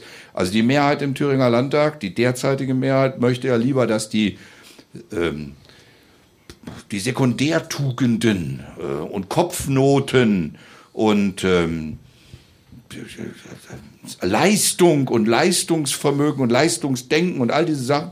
Das wird immer in einer Form gesagt, wo ich sage, nee, es geht nicht darum, Kinder zu drillen, sondern es geht darum, Kinder fit zu machen, dass sie in einer sich verändernden Welt ihr Leben lang sich Bildung und Wissen aneignen können. Ja, ja und, und vorbereitet sind auf die Herausforderungen. Ne? Ja, Was aber, wir- aber die, die Herausforderung, die wir erleben, also das, was wir schon in unserer Zeit erlebt haben, darüber lachen unsere Kinder doch schon. Wahrscheinlich. Ja. Naja, also ich habe eine EDV-Fachausbildung als in meiner Ausbildung gemacht. Wenn ich das meinem Sohn erzähle, der lacht sich schlapp, dass wir noch äh, Lochkarten benutzt haben und dass wir davor äh, so äh, Verlaufskurven äh, zeichnen mussten, äh, bevor man dann diese, diesen Computer angeschmissen hat und der hat nur am Ende fünf Operationen gekonnt. Also da würde heute jeder sich schlapp lachen und das Ding war so groß, so halb so groß wie der Raum hier, um dann irgendwie fünf, fünf Dinger da äh, ge gerechnet zu kriegen. So, aber deswegen, oder äh, als die Bauhaus äh, Jubiläum war, haben wir eine, eine große Kunstausstellung, eine Eröffnungsveranstaltung in Berlin gemacht. In Weimar saß jemand, in Berlin saß jemand, in dem Saal, wo wir die Eröffnung machten. Und in Weimar steckten die in das Faxgerät immer Kunstwerke. Und in Berlin kam das Ding aus dem Faxgerät raus. Und jetzt ist Fax mittlerweile ein Kunstwerk. Ja. Ja, weil es steht ja nur noch in Behörden rum. Eben, in deutschen Also kein Behörden Mensch würde das, das äh, sonst mehr benutzen. ist Und das nach wie vor. Ist ja, aber das erzähl das heute, der erzähl mal heutigen Kindern. Aber als ich das erste Fax vor 30 Jahren hier gesehen habe, war ich fasziniert. Hm, So, heute sagst du, was denn das für eine Kiste? Und wenn du dann die Modems nicht mal erinnerst, welche Geräusche Ja, ja. die gemacht haben, wenn dein PC angemacht Hm. So, heute guckst du auf dein Handy und hast eine hundertfache Leistung von dem, über was wir früher irgendwie Das ist ja auch das Problem, dass wir in der Geschwindigkeit, mit der diese Veränderungen stattfinden, auch als Mensch überfordert sind. Also wenn ich überlege, ich bin ja quasi in dieser Mittelzeit da äh, aufgewachsen, also ich habe die Modem-Geräusche noch live äh, miterlebt. Ich erlebe jetzt aber auch beispielsweise mit, wie äh, effizient man mit Midjourney die äh, Realität quasi äh, faken kann. So, ähm, also dazwischen ist ja so viel passiert und es sind irgendwie nur 15 Jahre, die dazwischen liegen. Da ist jetzt die Frage, wie können wir denn in Zukunft äh, Menschen auf Basis des lebenslangen Lernens überhaupt da, äh, ja, sag mal, fit halten? Ja, indem wir sie nicht konditionieren und trainieren, sondern indem wir ihnen kritisches Denken ermöglichen. Und kritisches Denken heißt auch hinterfragen, ist das, was ich sehe, tatsächlich richtig? So, und das Problem ist, kann man das bewerten? Ja, die Schwierigkeit ist, wir werden es neu lernen müssen. Also ich will das Beispiel erzählen. Matthias Döpfner, dieser Mensch aus äh, dem Springer-Konzern und äh, Gesell äh, äh, besitzender, äh, nee, geschäftsführender Gesellschafter, ähm, hatte ja, da ist ja veröffentlicht worden in der Zeit, die im Osten sind entweder Nazis oder Kommunisten. So, und da habe ich einen halben Tag auf ihn geschimpft, habe gesagt, das ist also wirklich bescheuert, was der da, was man da jetzt liest, was er da gesagt hat. Und am Mittag war ich dann sozusagen ein bisschen in mich gegangen, habe gedacht, hm, vielleicht hat er nur das geschrieben, was die im Westen sowieso denken. Dann habe ich meiner Sekretärin gesagt, rufen Sie doch, versuchen Sie doch mal den Döpfner zu erreichen. Und sie hat es geschafft. Und als er hörte, dass ich mit ihm telefonieren möchte, war er drei Minuten später am Telefon. Und wollte mir erklären, was er da, was das ist. Und dann habe ich gesagt, das brauchen Sie mir nicht erklären. Ich wollte Sie einladen. Ich möchte mit Ihnen mal reden. Und zwar reden über das Thüringen, wie ich es sehe. Und ich würde Sie, also Sie brauchen nicht zu mir eine halbe Stunde ins Büro kommen. Muss auch nicht Pilze sammeln sein. Nee, ich möchte mit Ihnen durch Thüringen gehen. Dann hat er gesagt, das macht er. Er hat sich Zeit genommen und war mehrere Stunden mit mir in Thüringen unterwegs. War hochspannend. Und am Ende sitzen wir in einem Lokal zum Abschluss und er sagt, jetzt will ich Ihnen mal meine Sorgen zeigen. Legt mir sein Handy hin und hat das neu, die neueste Version damals von ChatGPT drauf gehabt. Das war das erste Mal, dass ich sie gesehen habe. Und dann nimmt er das Handy und spricht da rein, Matthias Döpfner interviewt Bodo Ramelow zu den Stärken von Thüringen. Und legt das Ding wieder hin. Und ich gucke zu, wie dieses Teil zwei Zeitungsseiten Interview schreibt von ihm und mir. Seine Fragen und meine Antworten. Und dann schiebt er es mir rüber und sagt, so jetzt lesen Sie mal. Und ich habe es gelesen, habe gesagt, 80 Prozent hätten von mir sein können. Ja, ja. Und dann sage ich, das ist die Welt, in die wir jetzt hineingehen. Und äh, das ist auch die bedrohliche, weil danach hat das MDR mit mir ein Interview gemacht. Da haben sie mir Kameras vor die Nase gesetzt und mir einen Bildschirm hingestellt. Und auf dem Bildschirm wurde ein Interview mit mir gezeigt. Als Deepfake, oder? Komplett. Ja, Komplett. Weil ich hätte schwören können, dass ich es bin. krass. Und die Stimme, die ich gehört habe, war meine. Also wenn ich nur die Stimme gehört hätte, hätte ich gesagt, ja. Und ich erkläre am Ende der Landtagswahl, 1. September, am Abend, dem Publikum, dass der Wähler entschieden hat, es eine demokratische Wahl war und dass wir deswegen mit der AfD jetzt zusammen regieren werden. Okay. Ja. Und nur an einer Mundbewegung war für mich erkennbar, dass da was nicht stimmt. Das ist so die Geschichte von dem berühmten sechsten Finger auf dem Bild. Ja, ja. Also an einer bestimmten Mundbewegung habe ich erkennen können, nein, das stimmt nicht. Noch. Aber die Stimme als Radiogeschichte, als Podcast hätte ich sein können. Und da sage ich, ja, das ist die Welt, in die wir hineinwachsen. Wir werden Bildern misstrauen müssen. Wir werden Texten misstrauen müssen. Wir werden also auch Lerntechniken entwickeln. Äh, Und ich weiß nicht, was man daran alles regulieren müsste. Denn umgekehrt brauchen wir KI tatsächlich für die Prozessoptimierung. Also ich erlebe ja gerade an ganz anderen Stellen. Ich war in Den Haag gerade Ähm, da haben wir uns angeguckt, wie man in Alten- und Pflegeheimen mit Unterstützung von KI äh, Patienten begleitet, die schwer demenzkrank sind, aber noch mobil sind. Damit man sie nicht in ein geschlossenes Heim packen muss, sondern Unterstützung gibt. Das ist eine Sensorik mit KI-Unterstützung und wird da gerade trainiert. Ähm, ich erlebe Texte und Textarbeiten von Geschichten, wo du merkst, je mehr du damit arbeitest, desto mehr optimiert es sich. Und wir werden in Zukunft auch Verkehre, was weiß ich, Eisenbahnverkehre mit KI-Unterstützung haben. Deswegen die Normalität, mit der es in unser Leben eindringt, wird da sein. So, und jetzt sage ich mal, warum ich das vergleiche mit dem, was vor 500 Jahren passiert ist. Als Martin Luther die Bibel übersetzt hat, gab es schon 20 deutsche Bibeln. Die waren alle uninteressant, weil sie waren einfach nur wörtlich aus dem Lateinischen übersetzt. Martin Luther hat einen Kunstgriff gemacht. Er hat das Meißner Kanzleideutsch genommen, das war eine Nerdsprache, und hat sie mit der Sprache der Menschen verbunden. Deswegen haben wir diese Sprache heute noch in der Anwendung.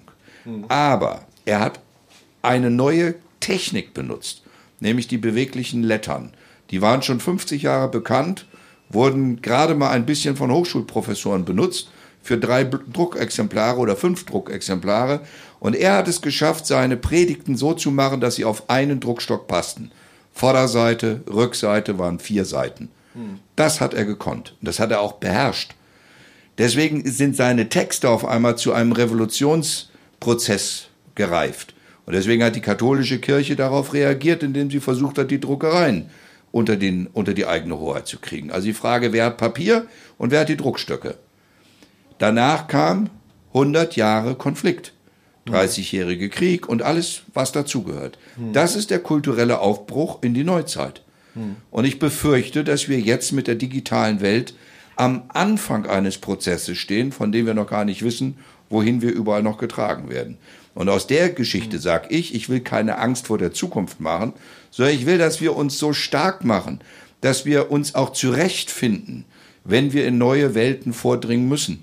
Und das geht nur mit einem Stück weit Eigenvertrauen, kritischem Denken und auch einem sich auch wieder zurückbesinnen auf menschliche Werte, dass Menschen zusammen, die direkt miteinander kommunizieren, eine Garantie sind gegen KI. Dass man sich na, eben das, nicht ist, nur. das Thema hatten wir auch schon oft angesprochen. Na, deswegen Dass hören die Leute ja euren Podcast so gerne. Weil, Ja, weil die denken, sind- dass wir echte Menschen sind. Nee, ne? wir sind, Das, wir als Menschen, meine ich, wir sind nackte Affen, die in Raketen unterwegs sind. Ne? Also evolutionsbiologisch noch so in der Vergangenheit verhaftet, aber, äh, aber in einer, in einer Technikblase, die sich so rasant und potenziell entwickelt. Ne? Potenzielle Entwicklung, die sind ja dem menschlichen Geist äh, von dem überhaupt nicht erfassbar in ihrer in ihren eigenen Überschlägen. Also ich, ich sehe das immer als, als Beispiel, dass der YouTube-Algorithmus vor einigen Jahren angefangen hat, sich selber zu schreiben. Und dass die Leute, die diesen Algorithmus eigentlich überwachen sollen, selber nicht mehr wissen, was eigentlich Phase ist. Weil das Ja. so viele Prozesse permanent sind, die sich da neu quasi formieren und äh, auf, auf äh, jedwede Entwicklung reagieren. Das, das macht mir eigentlich auch Angst. Also natürlich auch als, als Creator, ne? also rein, rein praktisch äh, betrachtet. Ja, aber hast, hast du manchmal einen Anflug, ey, lass uns einfach mal einen Videotext mit KI schreiben und äh, Na, man arbeitet auf jeden Fall schon damit. Klar. Also ChatGPT ist Wir einfach haben so ein, schon angefangen, Pressemitteilungen, also bei Parteitagen haben wir angefangen, Pressetexte, allgemeine Texte mit äh, Unterstützung von KI vorbereiten zu lassen. und, und ich meine, für, für alle jetzt an den Empfangsgeräten zu Hause das muss mit man. Promotexten in der Musikindustrie auch nicht anders. Muss, mu, natürlich, ja. wobei das ja auch immer äh, irgendwie zusammengewürfelt ist. Das sind ja wirklich keine literarischen Werke. Nee, nee. nee aber also jetzt mal für, für alle äh, äh, die anderen 25 Leute, die diesen Podcast hören und nicht gerade in diesem Keller sitzen, ähm, natürlich ähm, haben wir euch gerade an der Nase herumgeführt, ne, als ob zu uns in diesem Podcast tatsächlich der echte Ministerpräsident von Thüringen gekommen ist. Also da, also da seid ihr jetzt ganz schön dr- drauf reingefallen. Ne? Also das war jetzt hier mit äh, 11 Labs. Sag mal, den Personenschützern, die sollen den Akku nachladen. Ist von Duracell jemand da? ja, auf jeden Fall. Wie geht's euch überhaupt? Ähm, ist äh, ganz schön, ganz schön hart auf so einem Sessel, oder? Du machst schon ein bisschen schlapp hier vorne, sehe ich. War es ein harter Tag heute?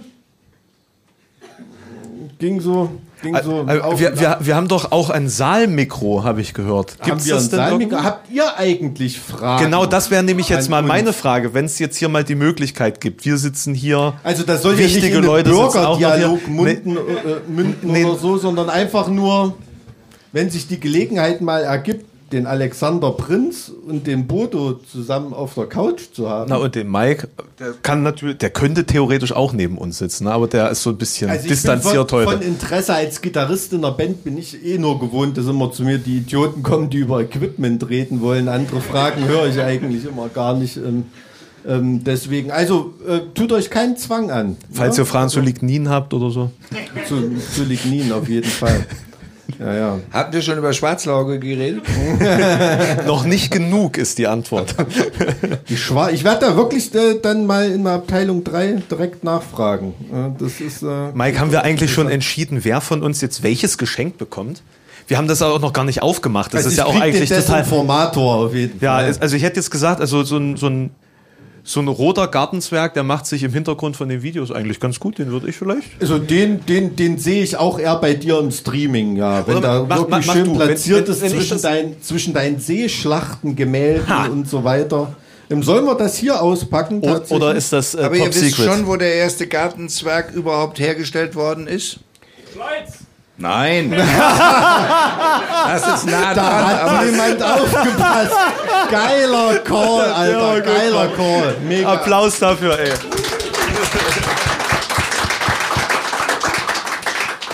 Aber es lohnt sich, nach Gräfenroda zu fahren in die Gartenzwergwelt. Da hat nämlich Frau Ortmann gerade die Gartenzwergwelt gerettet.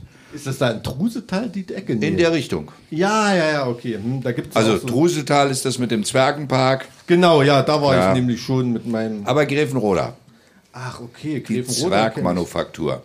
Die habe ich jetzt nämlich mitgehabt in Den Haag und hat zum Tag Zwerg- Naja, die passt ja auch Na in eine klar. Tasche, ne? Das, Na klar, Frau Ortmann hat lauter Rohlinge mit Gartenzwergen mitgenommen und dann saßen da die ganzen Botschafter und malten Thüringer. Genau, der Desinformator. Mega cool. Ich dachte, das sind nur 125.000 Verschwörungstheorien zum selber machen. Uh. Willst du, willst du und, vielleicht. und jede davon stimmt. Das musst du die KI fragen. das musst du da, ja, demnächst werden wahrscheinlich auch äh, Verschwörungstheorien oder von Na, Pilzsammler, Pilzsammler in Schleiz. Pilzsammler. Pilzsammler in Schleiz. Die ge geheime Ligninquelle suchen. Fliegenpilz. Der Fliegenpilz. Aber was ich noch zu Schleiz sagen wollte, das war für meine Sozialisation auch total wichtig, denn da gab es ein Jugendzentrum, in dem in 90er Jahren internationale Bands gespielt haben. In Schleiz. In Aus Schleiz. Belgien, aus Schweden. Die haben dort überall Stationen gemacht. Das war so ein richtiges Zentrum der Hardcore- und Punk-Szene. Und ohne Schleiz. Weil die da alle so frustriert waren, oder? Da, du, das kann, das, das kann durchaus sein, aber da gab es ein paar aktive Leute, die da was gestartet haben, und zwar ein Anlaufpunkt von Bands aus aller Welt in, der Schlei in Schleiz. Und da bin ich aus dem großen Blankenhain, bin ich ähm, dann immer nach Schleiz gefahren, von der Provinz. Und Die Provinzen haben mir Bands aus aller Welt in der Provinz angeguckt. Was, was ich mich ja schon immer gefragt habe, ist, was hört Bodo eigentlich für Musik?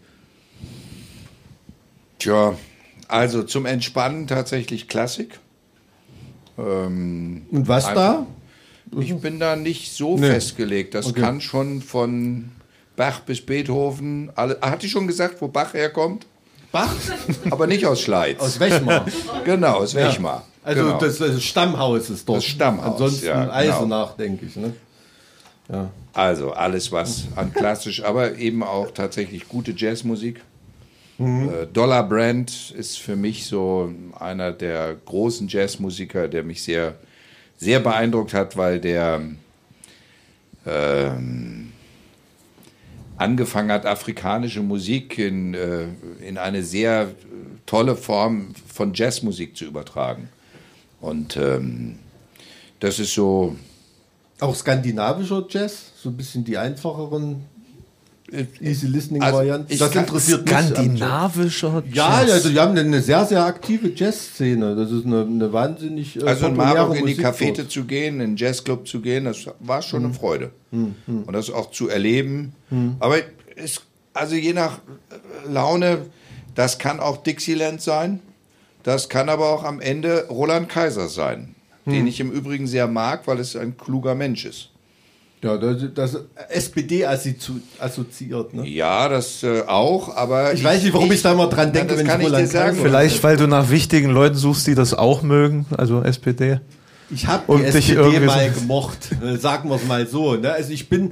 Du bist doch Fan von Willy Brandt gewesen. Und ich finde, Genau. wenn man die Rede von Willy Brandt nimmt, als er den Friedensnobelpreis gekriegt hat, diese Rede habe ich immer bei mir. Die habe ich auf meinem Handy abgespeichert, weil ich denke, heute müssten wir alle wieder viel mehr solche Dinge lesen. Olaf Palme, Willy Brandt, das ist eine Zeit gewesen, die viel klüger, viel tiefgehender über Problemstellungen nachgedacht haben und nicht einfach nur sich gegenseitig äh, hochgejatzt haben, wie man die noch größere Keule nimmt. Ja, die haben nicht in, in vier, fünf oder sechs Jahresperioden gedacht, ne? Mit ihren, mit ihren Also bei allen Widersprüchen. Ich meine, ich habe mit Willy Brandt einen anderen Igel zu kämmen. Die Berufsverbote sind eben von ihm auch ausgelöst worden. Da hat er sozusagen sich dem antikommunistischen Druck äh, gebeugt. Aber er ist eben derjenige gewesen, der nach Erfurt gefahren ist. Also die Fahrt nach Erfurt ist sozusagen das Öffnen der Tür. Hinterher haben alle sozusagen so getan, als wenn Kohl der Einzige wäre, der mal durch Saalfeld gelaufen wäre und mal ein bisschen Kuchen gegessen hätte. Nein, oder Franz Josef Strauß, der seine Deals gemacht hat, als er ähm, die Selbstschussanlagen getauscht hat gegen die Stahlgittermasten, äh, Masten, die dann, oder Matten, äh, die sind ja alle aus dem Westen. Also der DDR-Zaun, der unüberwindbare DDR-Zaun ist ja äh, äh, Edelproduktion aus dem Westen gewesen.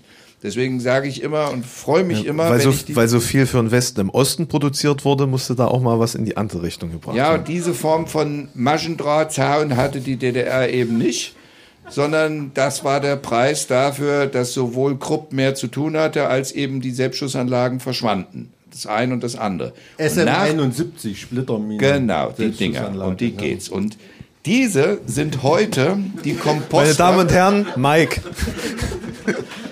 Ist egal. Das ist meine dumme Begeisterung für Militärtechnik. Ich weiß auch nicht warum. Jedenfalls die abgebauten Zaunmatten, das sind ja immer solche äh, zuschneidbaren Matten, die sind dann nach der Wende zu Kompostern in vielen Kleingärten verschwunden. Ernsthaft? Na klar. Und da sage ich immer, schau mal, da steht wieder ein Franz Josef Strauß Komposter. Äh, das wusste ich nicht. Also, ähm, was ich immer noch besonders interessant fand, war dieser eine Milliarde Dollar Kredit kurz Den vor. hat er mitgemacht. Das den, war, den hat er ja eingefädelt das war sozusagen. sein Deal. Warum hat er das gemacht? War der einfach dran interessiert, da ein Billiglohnland mit so einer Also ich glaube, es gibt ein paar Geschichten, die bis heute nicht durchdrungen worden sind, weil an der Ki- Kiste mit dem eine Milliarde Dollar Kredit ähm, hängt ja sozusagen die Legende, dass damit die DDR länger hat rudern können, was auch nicht stimmt, weil sie hat es da genutzt, um damit sozusagen ihre Kreditfähigkeit hochzuhalten. In Wirklichkeit hatte sie, was die Tauschhandel angeht, das, was du vorhin gesagt hast, also die Gestattungsproduktion, Salamander hat seine kompletten Schuhe hier herstellen lassen. Ähm, Ikea hat einen Teil seiner Möbel hier äh, bauen lassen, einschließlich sogar der Produktion im Knast, also wo Häftlinge benutzt worden sind. Darüber wollte nach der Wende auf einmal keiner mehr reden. Weil es hieß ja, es war ja alles Schrott aus der DDR. Äh, wusstet ihr das? Mal jetzt so in die Runde gefragt? Ja, auch der Quelle-Konzern hat hier wahnsinnig viel. Also ich habe jetzt kein machen Ja lassen. gehört, ja, ne? Ja, ja, aber Nein, du, es gibt, es gibt sogar Geschichten, wo äh, aus DDR-Häftlingsproduktion Produkte im Westen gelandet sind, in denen Kassiber waren von, äh, also Nachrichten von Häftlingen aus DDR-Gefängnissen. Naja. Bei Also- Quellekunden. Also in Erfurt die Optima, die Schra Reiseschreibmaschinen, alle Reiseschreibmaschinen aller Versandhändler in Westdeutschland waren alles Erfurter Produkte. So, also deswegen sage ich, das gehört dazu. Und wenn man dann auf den eine Milliarde Deal guckt, muss man noch ein paar andere Fragen mitstellen. Also es geht dann um Fragen, wie ist zum Beispiel, wie sind die U-Boot-Blaupausen von äh, Kiel nach Südafrika gekommen in der Apartheid? Das ist ein interessanter Vorgang. Es gibt ein paar Dokumentationen darüber. Da gibt es ein paar Verdachtsmomente, weil man hatte immer Strauß im Verdacht als den großen Rüstungslobbyisten aus München, dass er es mit, seiner, mit seinem äh, Jet geflogen hätte. Da haben aber alle gesagt, nein, das geht gar nicht. Das wäre noch so viel Material gewesen, das hätte er mit dem Jet gar nicht geschafft. Aber er galt immer als jemand, der dort im Verdacht stand. Der Hintergrund ist, ihr müsst euch fragen, wie sozusagen das letzte Kreuzfahrtschiff von der, vom FDGB von Hamburg über Südafrika in die DDR kam. Also das klingt auf jeden Fall nach einer Story für den Verschwörungseisberg. Das ist Das- auf jeden das Fall ist ja- Da brauchst du keinen Das- Verschwörungseisberg. Da brauchst du nur einen Entschlüsselungseisberg, weil am Ende ist die Frage, wie kann, konnte es sein, dass das Hamburger Kreuzfahrtschiff, auf dem sind ja damals die ARD-Serie, äh, das Traumschiff ist ja auf diesem Schiff äh, gedreht worden. Da begann die erste Staffel. Dann ging es nach Kiel in die Werft, obwohl es eigentlich frisch neu gebaut war. Und aus Kiel, aus der Werft, ging es nach Südafrika, weil ein, angeblich ein südafrikanischer Reeder es gekauft hätte. Dort wieder auf die Werft. Und danach ging es, welch ein Zufall, zum FDGB in die DDR. Und dass die DDR mit Südafrika irgendeine Handelsbeziehung während der Apartheid hätte haben können äh, und die BRD mit äh, Südafrika keine U-Boote hat äh, tauschen können. Und dass ausgerechnet in dieser Werft später U-Boote gebaut worden sind, die verblüffend den Westdeutschen entsprochen haben. Das bleibt dann die Geschichte, über die es sich lohnt, dann nochmal tiefer reinzugucken. Denn ähm, äh, warum ist der Fleischbaron Warum ist der Schalk Golodkowski bei den äh, Fleischbaronen in Westdeutschland so gut behandelt worden? Also bei Schalk Golodkowski hat man immer den Verdacht gehabt, der weiß über alle Leute Das so stimmt. viel. Das dass- stimmt, dass aber es gibt einen ganz einfachen Hintergrund, weil ich hab, ich war ja mal Aufsichtsratsvorsitzender des Konsum Fleischkombinats. Oh, herzlich, das, das, das ist mir natürlich sehr sympathisch. Ne? Also, das ist eine deiner mir weniger sympathische Ja, Funktionen. da warst du ja noch nicht vegan. Nee. Schau mal. Also ich kann ja auch nichts, ich rede von 1990. Ja, 91, 90, 91. Und dann lernte ich einen, wirklich einen Menschen vom Fleischkombinat kennen, der mir gesagt hat, wir haben da noch Holz in, in Klaipeda liegen. Äh, was haben wir denn mit Fleisch in Klaipeda mit Holz zu tun? Ja, das ist das Fleisch, das wir vorher noch äh, an die Sowjets verkauft haben. Und die bezahlen mit Holz. Und wir müssen das dann über Klaipeda nach Mukran kriegen. Wo verdammt ist Mukran? so, also so, ich armer Wessi äh, tappte da herum und der hat mir dann mal ein paar Geschichten erzählt, wie der west- und ostdeutsche Fleischhandel lief. Immer wenn im Westen ein großer Butterberg war oder ein Fleischberg war, die EU Interventionsware hatte, verschwand das in die DDR. Aber angeblich soll nie ein Teil transportiert worden sein, sondern nur die Zertifikate ausgetauscht worden sein. Das war ein Geschäft auf Gegenseitigkeit. Und der, der es organisiert hat, war Schalk mit der Coco und die westdeutschen Fleischbarone waren die Profiteure davon. Deswegen hat er in Frieden am Starnberger See bis zum letzten Atemzug dort gelebt und niemals einen Ton darüber geredet, was er so alles weiß. Und äh, die Fleischbarone waren froh, dass er nichts gesagt hat. total interessant. Also Schalk Golodkowski, wer das nicht weiß, der war für Devisenbeschaffung in der DDR mit allerhand ähm, Geschäften sozusagen ähm, betraut. In Erfurt würde man heute sagen Pizza. Pizza, ja. ja, ja. Ui. Ja, auf jeden Fall. Mir, mir fällt zu dem Konsum Genossenschaft Fleisch fällt mir ein, im, die LPG-Genossenschaft Niederzimmern, die stand mal mit der hybriden Sau Ilse im Guinness-Buch der Rekorde. Für den meisten Ferkelwurf auf der ganzen Welt. Ja, Das ist kein Witz. stimmt. Ploppt der jetzt gerade auf bei mir. Und- ich glaube, Ilse hieß die. Und zwar kein Ferkel-Weitwurf. nee, Es war ein Ferkel-Vielwurf. Das, das, das auf jeden Fall. Aber es ist so, du sag mal, machen wir eigentlich dieses Jahr noch einen Podcast? Ja, ne? Wir müssen ja auch so, so eine Art Ein, Jahresrückblick ein machen. machen, so wir noch. bisschen, Ein ne? Jahresrückblick machen wir noch. Ich, Also richtig auf einen Jahresrückblick. also da haben wir jetzt auch, glaube ich, keine bekommen. Zeit mehr. Ne? Also das muss man ja sagen. Ich weiß jetzt nicht, wie lange wir die Leute jetzt hier schon eingesperrt haben im Keller. Ähm, Ja. Also ich gucke jetzt auch nicht nach. Also wir warten einfach, bis die von, von sich aus gehen. Ähm, Also ich glaube, mein Parkhaus macht aber, F also ich muss sagen, ein, ein Thema würde ich ja schon Mhm. ganz gerne, wenn wir jetzt in Jena schon sitzen, äh, noch, noch ansprechen. Wir hatten Darf vorhin ich euch erzählen, dass die mich hergelockt haben mit, dem, mit der Bemerkung, nach einer Stunde könnte ich gehen? wir halten dich auch nicht auf. Ja, das haben sie mir versprochen, aber es ist so interessant, was die erzählen. Und ich Was- wollte jetzt wissen, wann das Publikum geht. Wa- Was ist morgen der erste Termin bei dir? Weißt du, hast du es auf dem Schirm? Tatsächlich ist morgen früh mein erster Te Termin, ein, zwei Telefontermine und dann ähm, erst ab 14 Uhr bin ich im Dienst. Also wir können noch ein bisschen plaudern. Da haben wir keinen Druck. Sehr gut. Na dann, na dann. Genau. Also ich als Jurist habe immer Angst vor dem Straftatbestand der Freiheitsberaubung. Ja, aber dann, von aber, aber dann ist dein Parkhaus auch wieder auf. Auf jeden Fall, da brauche ich aber nicht nach Hause kommen mehr. Was wolltest du? Genau, ja, nein, wir hatten ja vorhin das Thema der Stadtheiligen.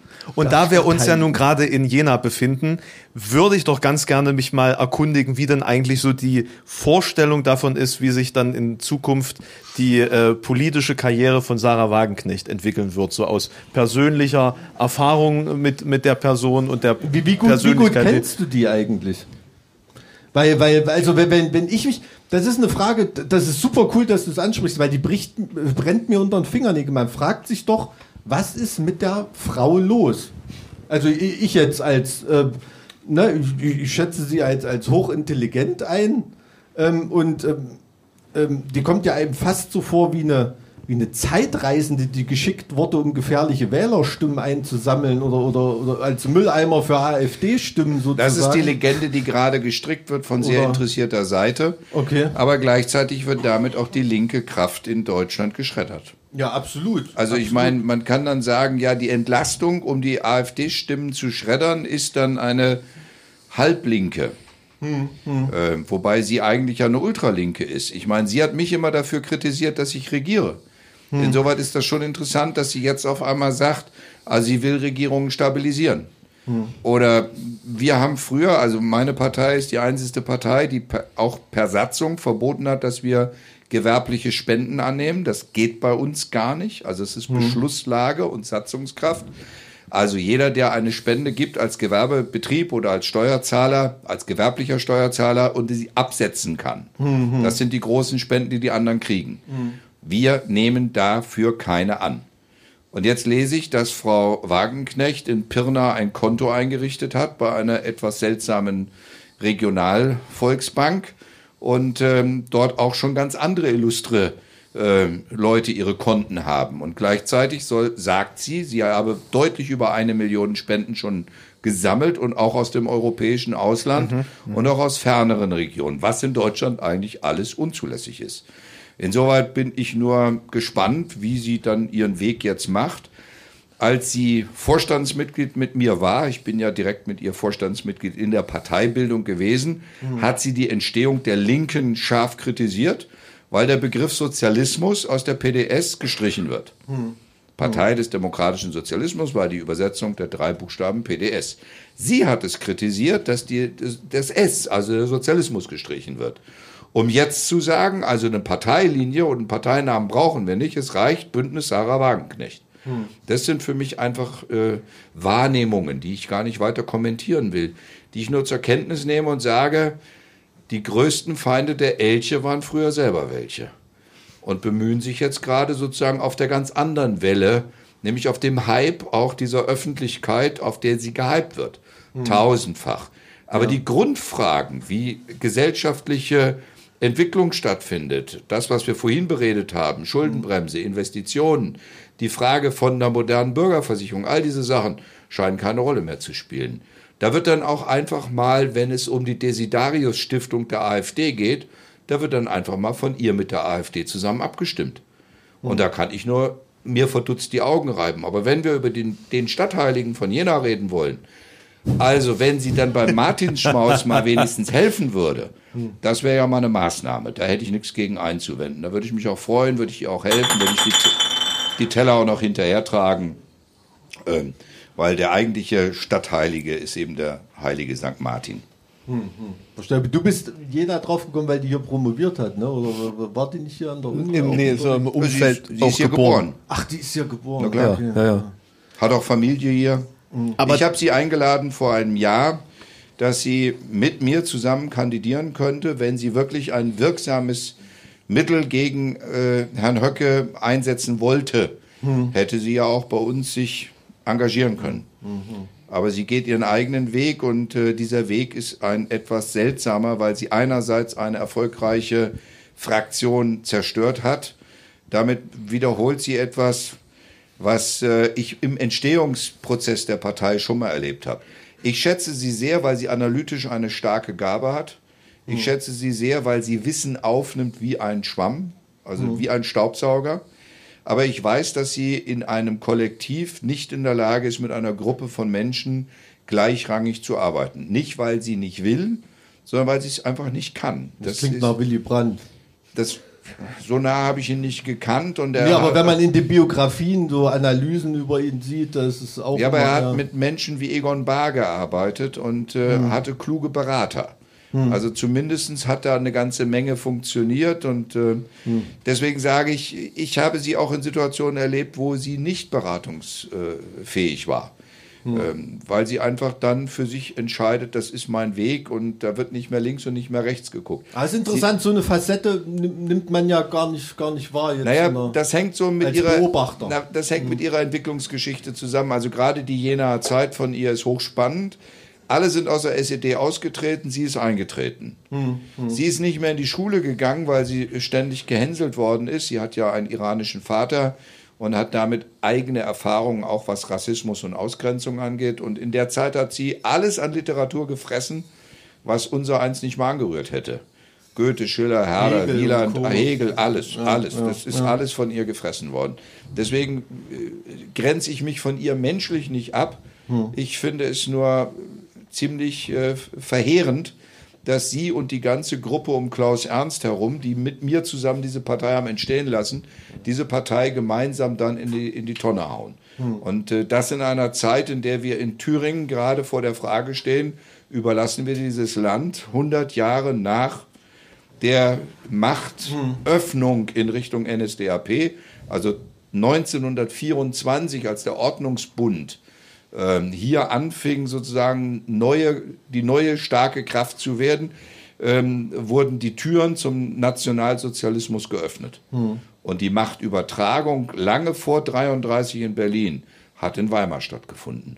Also wenn, muss man schauen, und die, der Versuch der Einbürgerung von Adolf Hitler sollte in Hildburghausen geschehen. Also wieder, wenn wir über Thüringen reden, manche Spuren in Thüringen sind so, dass man sagt, ja, manches Labor hat hier auch Das, stattgefunden. das meine ich eben so mit als, als Probierfeld. Und was mich wahnsinnig aufgeregt hat, ist, dass deutschlandweit dieser Aufschrei ausgeblieben ist bei diesem Ereignis mit dieser, war das die Grunderwerbssteuersache, wo die CDU mit der AfD zusammen abgestimmt hat, damit Familien beim wöchentlichen Immobilienkauf Ja, war ein Geld Test. sparen. War ein Test. Und war ein der- Test, der aber Test da hat sich äh, kein Schwein drüber aufgeregt. Bundeswehr war selbst Friedrich Merz wahrscheinlich äh, äh, überrascht davon irgendwie, aber das, das war einfach ein Ja, Test. man, hat es, man, hat es, man hat sich rausgeredet. Also Merz ist ja danach gefragt worden und Karin Prien, die stellvertretende Bundesvorsitzende, habe ich kontaktiert, weil ich sie sehr schätze. Sie ist ja Ministerin, Bildungsministerin in Schleswig-Holstein.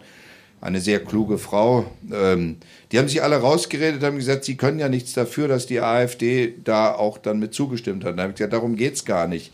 Ich habe ähm, Herrn Vogt angeboten, dass wir das Förderprogramm für die Familien machen der, der, der Schritt zur Grunderwerbsteuer wäre gar nicht notwendig gewesen. Und diesen Schritt mit der Grunderwerbsteuer zu verbinden, war einfach tatsächlich dann nicht mal mehr der Versuch, um mit Rot-Rot-Grün zu reden. Matthias Hay, der SPD-Vorsitzende, hat einen Tag vor dieser Abstimmung oder zwei Tage vor der Abstimmung Herrn Vogt in meinem Beisein gefragt, ob er wirklich gewillt ist, mit der AfD abzustimmen. Und ich habe dann nochmal gesagt, ich bin bereit, Herr Vogt, das Familienförderprogramm, das ich richtig finde, mit Ihnen umzusetzen. Dann können Sie überall sagen, Sie haben es durchgesetzt. Das finde ich in Ordnung, weil Sie haben die Idee gehabt und Sie haben dafür gekämpft. Aber wir brauchen dazu nicht die Stimmen der AfD. Und er hat dann in dem Ausschuss, in dem Haushalt- und Finanzausschuss, sogar Herrn, Bra Herrn Brager, das ist der parlamentarische Geschäftsführer der AfD, Torben. den haben sie dann komplett reden lassen und die CDUler haben nichts mehr gesagt. Und deswegen habe ich gesagt, das ist eine vorbereitete Aktion gewesen und kein Betriebsunfall. Und äh, den habe ich jetzt gestern ausgeräumt.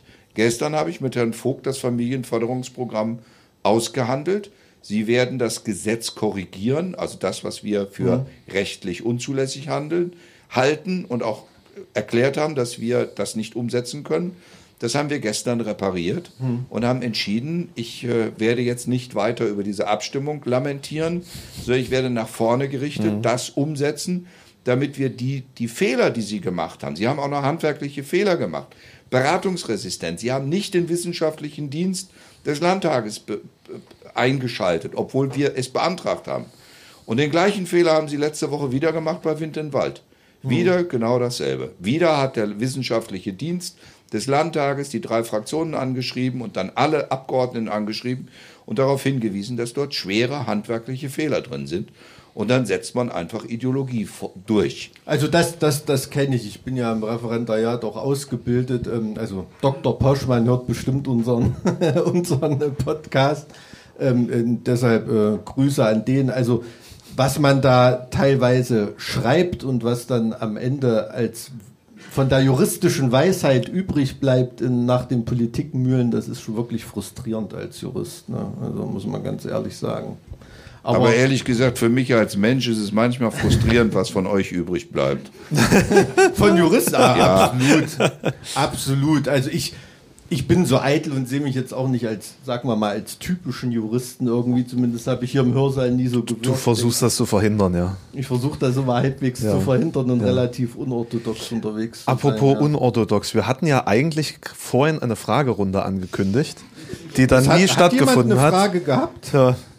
Hat, also gäbe es denn überhaupt Fragen so an irgendjemanden hier aus der Runde? Oder wollt ihr einfach nur noch, dass es vorbei ja, das gibt's nicht. Das, Weil das ist der längste Podcast unserer Geschichte, glaube ich. das, ja. nee, ich glaube, wir hatten äh, mal so einen Silvester-Podcast, der drei Stunden ging. Ach, das war aber live auf Twitch. ja, da hattest du dann auch äh, alkoholfreien Sekt getrunken und Ah, warst ja, dann und vom ich- alkoholfreien Sekt beschwipst. Ich hatte eine Fliege um, herrlich, da hatte ich mich auch mal hübsch gemacht, ja. Also, wenn Fragen sind, immer her damit.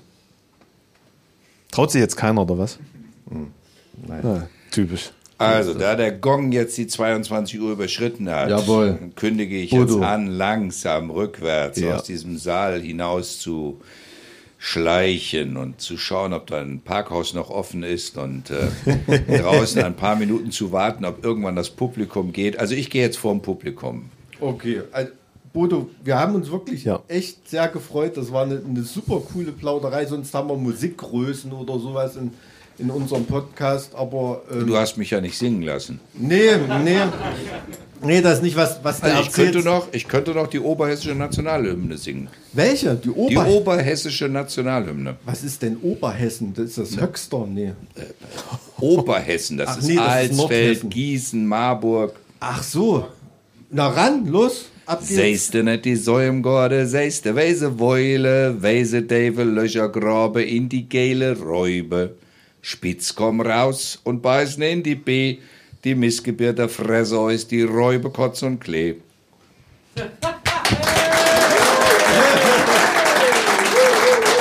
Also was ich, was ich verstanden habe, ist der, ist der Spitz und der gemeine Hausspitz auch eine stark gefährdete Art vom Aussterben bedroht. Vielleicht Ist aber auch gemein. Also die, die sind ja auch gemein, diese Tiere. Vielleicht haben sie Ja, sich ist, zu oft ich, mit, auch ein Klischee. mit Ich habe mir das jetzt nur angelegt. erlaubt, das so nochmal zum Abschluss zu singen, weil ich in Jena tatsächlich das Lied vor vier Wochen zur Eröffnung der 3W-Messe gesungen habe, weil die 3W-Messe ist aus Wetzlar.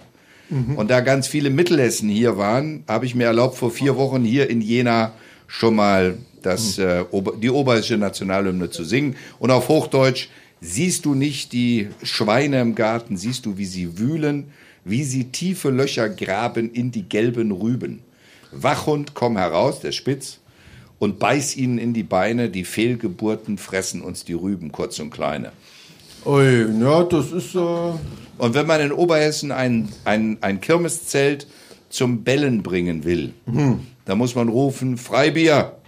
Wu, wu, wu, wu, wu. also in Ober, weil, Ali, haben wir überhaupt schon mal in Oberhessen gespielt irgendwie? Nee, ne? Keine Ahnung. Ich werde wieder sehen, die. Nee. Ich bin nur dabei. Das ist eben mein Weg. Ich bin über Marburg nach Eisenach gekommen. ah, okay. Die Städtepartnerschaft Marburg-Eisenach war für mich der Weg. Meine ersten Besuche waren offiziell dienstlich in ähm, Eisenach über den DGB Und äh, aus der Geschichte ist dann der Hinweis gekommen, ich möge doch mal zum, nach Erfurt zum Zentrum Warnhaus fahren. 28. Februar 1990. Naja, Und jetzt sitzt du hier. freue mich. Ja, schön. Und mach Nee, mich fröhlich und lass mich nicht vertreiben, lass mich von Umfragewerten nicht treiben, lass mich nicht von Hm. Phantomen treiben, sondern sag einfach fröhlich bleiben, gerade machen und auf die eigene Kraft vertrauen. Das heißt im Zweifelsfall den roten Gartenzwerg und den Mittelfinger. Sehr gut. Das, Vielen, vielen Dank. Ich Das waren. Vielen gute Dank. Worte zum Abschluss. Fantastisch. hat mich sehr gefreut, Bis bald in Erfurt mal wieder. Ne? Ciao. Dankeschön. So, und ihr seid noch nicht entlassen.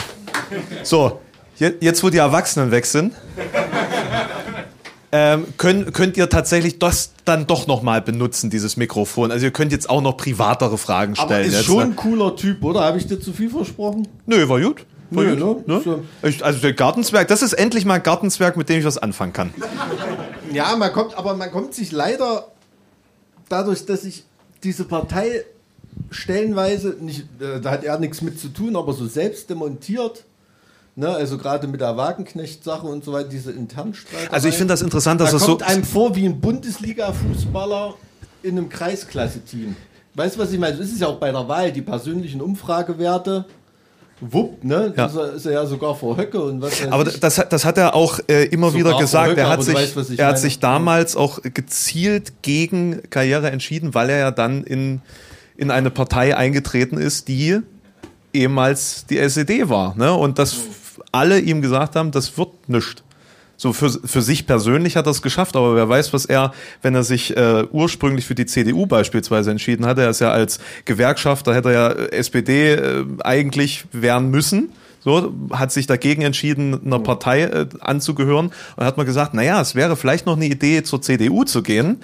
Dann könnte man äh, die, die christlichen Gewerkschaftsbünde dann irgendwie abfrühstücken. Hat er sich dagegen entschieden. Also er hat sich quasi konstant gegen Karriere entschieden und, und das, also finde ich super interessant, dass es trotzdem im Hard-Mode ist so ein bisschen My Way hat. or the Highway. Ja, ne? richtig. Irgendwie, ja, das, Richtig. das finde find ich schon auch beeindruckend. Ne? Ich meine, also Und ich meine, überleg fast mal. 25 Jahre, glaube ich, jetzt in Parlamenten unterwegs. Aber wir wollen jetzt nicht Mein- so viel über jemanden Nee, ich, reden, ich, nicht ich wollte nur sagen. Mike, überleg mal, wir beide sitzen hier und er erzählt.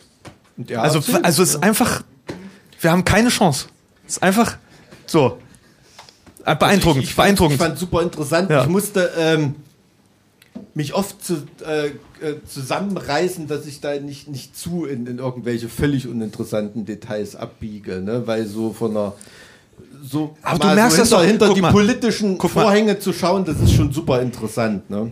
Guck mal, da hat natürlich nie, niemand hat eine. Frage. Also ich meine, es ist glaub, offensichtlich völlig egal, über was du hier. So, es ist. Ich, ne? glaube, ich glaube, es ist eher so, der Motto ist, niemand hat, hat mehr Fragen. Also keiner hat, hat Oder kann, Fragen kann mehr. noch, kann noch. Keiner kann noch Ja, kann noch. Also, stellen. also ich, ich kann noch. Fahrt ihr noch zurück nach Gießen-Marburg irgendwie heute? Echt jetzt? Oh, da, da ballert aber mal nicht in die Leitplanke, Leute. Ne? Das ist schon, das ist ja schon ganz schön. So. Ganz schön. Was steht denn bei dir jetzt demnächst noch an? Na, Ich fahre jetzt auch nach Hause und dann äh, Nach Halle. wird das Wenn nächste. dein Auto nicht Das, aufgebrochen das, wurde. nee, das, nächste, das nächste Video wird noch produziert heute. Ach, was machst Ja, ja, du? ich habe heute schon zwei gedreht, das dritte kommt noch hinter, hinten dran. Kannst du verraten, worum es geht? Nö. Ach Mensch. Äh, nee, tatsächlich äh, geht's um äh, Jeremy Fragrance. Oh. Äh, und um die Frage, warum er mit Rechten äh, sich positioniert und irgendwie hat es noch keiner so richtig rausgefunden, weil es macht tatsächlich Sinn. Und auch sein, sein Statement bezüglich der CDU-Angehörigkeit oder dass er sich eigentlich mit der CDU verbunden fühlt, das macht eigentlich in diesem Kontext total Sinn. Aber das spoilere ich noch nicht. ah, okay. Das gibt's dann morgen, das Video. Und wenn ich da drin ein bisschen müde aussehe, könnte es dran liegen, dass ich es wieder mitten in der Nacht gedreht Nee, habe. also ihr seid nicht dran schuld. Nein. Ihr habt ja nur darunter gelitten heutzutage. Hast du überhaupt so viel Aufnahmeband dabei gehabt? Der hat heute? bestimmt schon vor zwei Stunden aufgehört, das aufzuzeichnen. Der, Ja, der hat ja. gemerkt, boah, die 20 Minuten Intro bis. Äh, Leute, wann soll ich Rekord drücken? Also ich wäre jetzt bereit, ne? ja, ja, auf jeden Fall. Hast du, hast du eigentlich den Tisch in der Kneipe oben schon bezahlt dann? Klar. Ja, nicht, dass ich nachher hier irgendwie den letzten beißen die Hunde irgendwie. War schon lustig, als wir da, weil wir hatten so ganz, ist natürlich ein bisschen geplant, wenn jetzt hier der, Bunde, äh, der Bundespräsident, der Aber, äh, Bundesratspräsident aber rein- zweite Person im reinplatzt. Staat. Also das, äh, das, dass man das. Ich- Also da machen wir mal lieber einen Faktencheck. Also Da bin ich mir als auch unsicher. Da bin ich mir tatsächlich äh, auch im unsicher, ja. Protokoll den Bundesrat ist, ist Stellvertreter des Bundespräsidenten, das stimmt. Aber normal, eigentlich ist es, dachte- aber ich will jetzt nicht äh, hintenrum. Äh, dann mach's lassen wir es jetzt. Komm, wir, wir, wir- lassen das. Wir lassen das. Wir schreiben es dann in die Shownotes. Bundespräsident, wir, wir. Präsident Bundestag, Bundeskanzler, Präsident Bundesrat und dann Präsident des Bundesverfassungsgerichts. Hätte ich jetzt nämlich Das auch, ja, hätte, hätte auch gedacht, das wäre eher Platz 4 oder 5 so. ne? Aber ich weiß es nicht genau. Wahrscheinlich hat er recht, wie immer. Ne? Auf jeden Fall. Naja. Hört ihr euch den Podcast dann eigentlich nochmal an? Macht man das dann? Na, nur damit. Ich seit einer halben Stunde aufs Klo zu gehen und genau die Zeit müsste ich dann eigentlich später wieder anhören, aber bis dato geht. Aber wie lange brauchst du so auf dem Klo? Aber die zwei Minuten, die fehlen, die müsste man dann wieder. Ach so, also wird jetzt nichts Hässliches oder so. nee, okay. Jetzt sind wir schon bei Fäkalhumor gelandet. Der Sauerstoffgehalt sinkt. Naja, die ganzen interessanten intellektuellen Fragen sind ja geklärt worden. ne? ja, Deswegen, wir hatten ja einen Experten hier drin für offensichtlich alles Mögliche. Das ist, also es ist beeindruckend. Also ich kann ja auch einfach daneben sitzen und zuhören. Ist unfall. Ich habe ihn ja schon ein, zwei Mal erlebt. So, und das ist, der hat wirklich zu jedem Thema, da ist wirklich ein, also ihr habt das mitgekriegt, das war heute ein bisschen ausufernder Kundenservice. Ne? Also ich war dran mit dem Kundenservice Also ich könnte schon noch. und dachte, laden wir mal, laden wir mal einen krassen Kunden ein, ne? ähm, ob er mal Bock hat, irgendwie vorbeizukommen und ähm, aber ich glaube, Also sechs Seiten hätte ich noch. bin ich dann beim nächsten Podcast mit dem Kundenservice dran, ja? Willst du? Nee, jetzt nicht mehr. Nee. Also, Aber mach nicht schon wieder einen Sportler. Warum nicht ein Sportler? Was hast denn du mal gegen Das Sportler? ist so uninteressant. Echt? Ja. Findet, Findet ihr das Sportler interessant? Im Kundenservice uninteressant? Eigentlich nicht. Habt ihr Tyson Fury gemocht? Ja, also weil Tyson Fury fand ich schon, ja, fand ich schon irgendwie ja. krass. Was hatte ich noch? Lutz Pfanne, Pfannenstiel hatte ich. Das waren die ein, beiden einzigen Sportler. Für den Alex schon zu viel. Für ja, Alex schon das zu viel. Was würdet ihr denn ganz gerne mal als Thema äh, von uns besprochen hören? Habt ihr irgendwie so ein ganz spezifisches Interessenfeld, Gebiet, wo ihr sagt, boah, da müssten wir mal irgendwie in die Tiefe gehen, außer Gussholz? Also ich glaube, wenn ich mir die Leute so angucke, wir können schon immer einen Haufen noch über Musik reden. Ne? Die sind schon ganz schön noch Musik interessiert, Metal, Hardrock. Ist ja schön oberflächlich von dir, ja? aus. Du, ich sortiere Leute immer nach dem Aussehen ein. Auf jeden Fall. Was meinst du, warum ich von dir so begeistert bin? Das sind die Momente, wo mir dann noch nichts mehr einfällt, was ich sagen kann. Ne? Nee, musste ja auch nicht, musste ja auch nicht. Alex, mein Guter. Du, du musst in dein Parkhaus, ne? Ich, nee, ich muss nicht ins Parkhaus, aber ich habe Ali versprochen, ja auch noch ein bisschen mit aufzuräumen. Ne? Das, ist ja wirklich, das ist ja wirklich DIY-Style. Und ähm, ich muss dann auch noch zu meiner Frau. Nein, aber jetzt muss man ja die Frage stellen, war das jetzt okay für euch? Vor allem, wir sind immer noch hier und hören uns das Ganze an. Na, ihr kommt ja nicht raus. Also das, wirkt jetzt nur so. nee, jetzt, mal, jetzt mal so ganz im Ernst. Trauert jemand seinem Zwanni hinterher? okay, dann. Ja, also im Endeffekt ist das für uns ja jetzt hier so eine Art Experiment gewesen. Das muss man ja auch sagen. Ne? Also wir Wussten weil ganz im Ernst, es ist eine große Sorge von, von uns gewesen, dass euch das einfach keinen Spaß macht oder sowas. Ne? Und, und wenn, die, wenn die Erfahrung für euch positiv war, dann ist das cool. Vielleicht sehen wir uns ja mal wieder hier. na oder woanders. Oder Vielleicht kommen woanders. wir ja auch mal zu euch. Das, naja, das ist die Frage. Und deswegen, wenn wir jetzt schon die Möglichkeit haben, mal so ein bisschen Feedback zu bekommen, da könnt ihr uns ja auch mal ein bisschen was zurückgeben. Ne? Ähm, also das ist schon ganz schön selbstsüchtig, dass ihr hier sitzt und die ganze Zeit nur bedient werden wollt. So, Das klingt, als ob wir irgendwas gegeben hätten in den letzten zwei Stunden.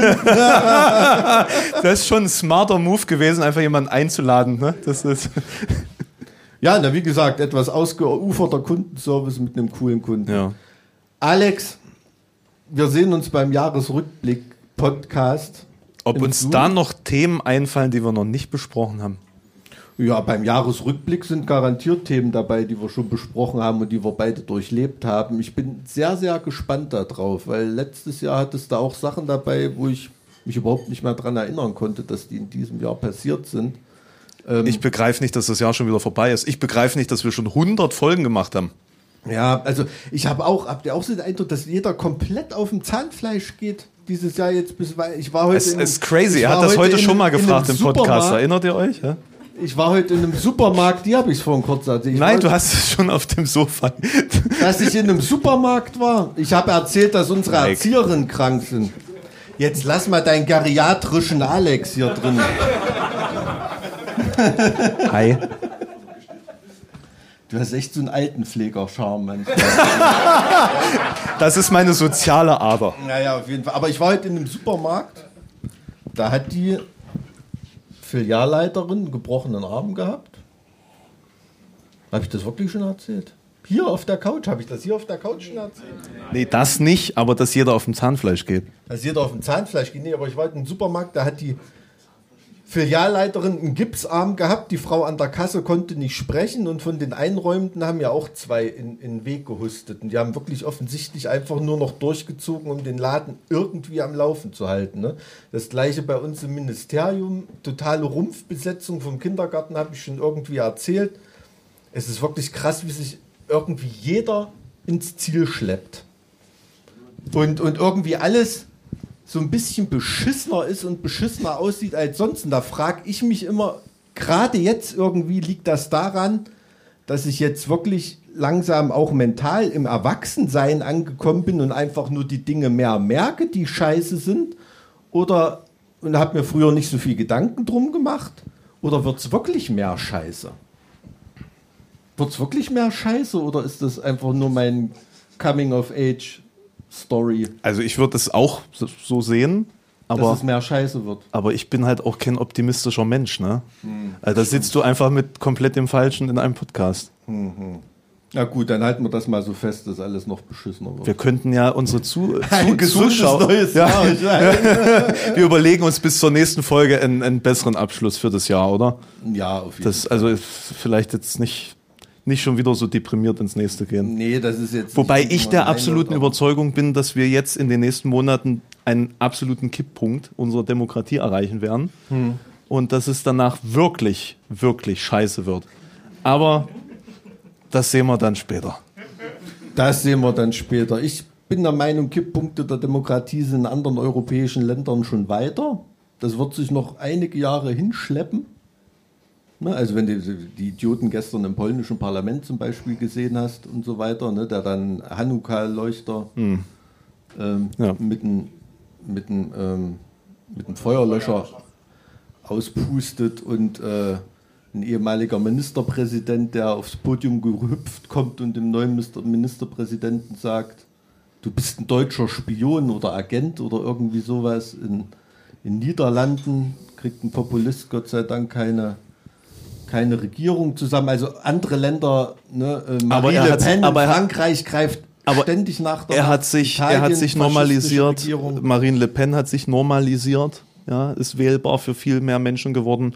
Und bei der AfD sieht man das auch, dass die Leute immer öfter nachfragen, dass äh, wie, das sind doch gar keine Nazis und das ist doch eine ganz normale Partei und die, die, die kämpfen wenigstens noch für uns. Das ist sukzessive normalisiert sich das. Na, es wird hässlich. Ja, es wird hässlich. In diesem Sinne, danke, dass ihr da wart. Gut, tschüss.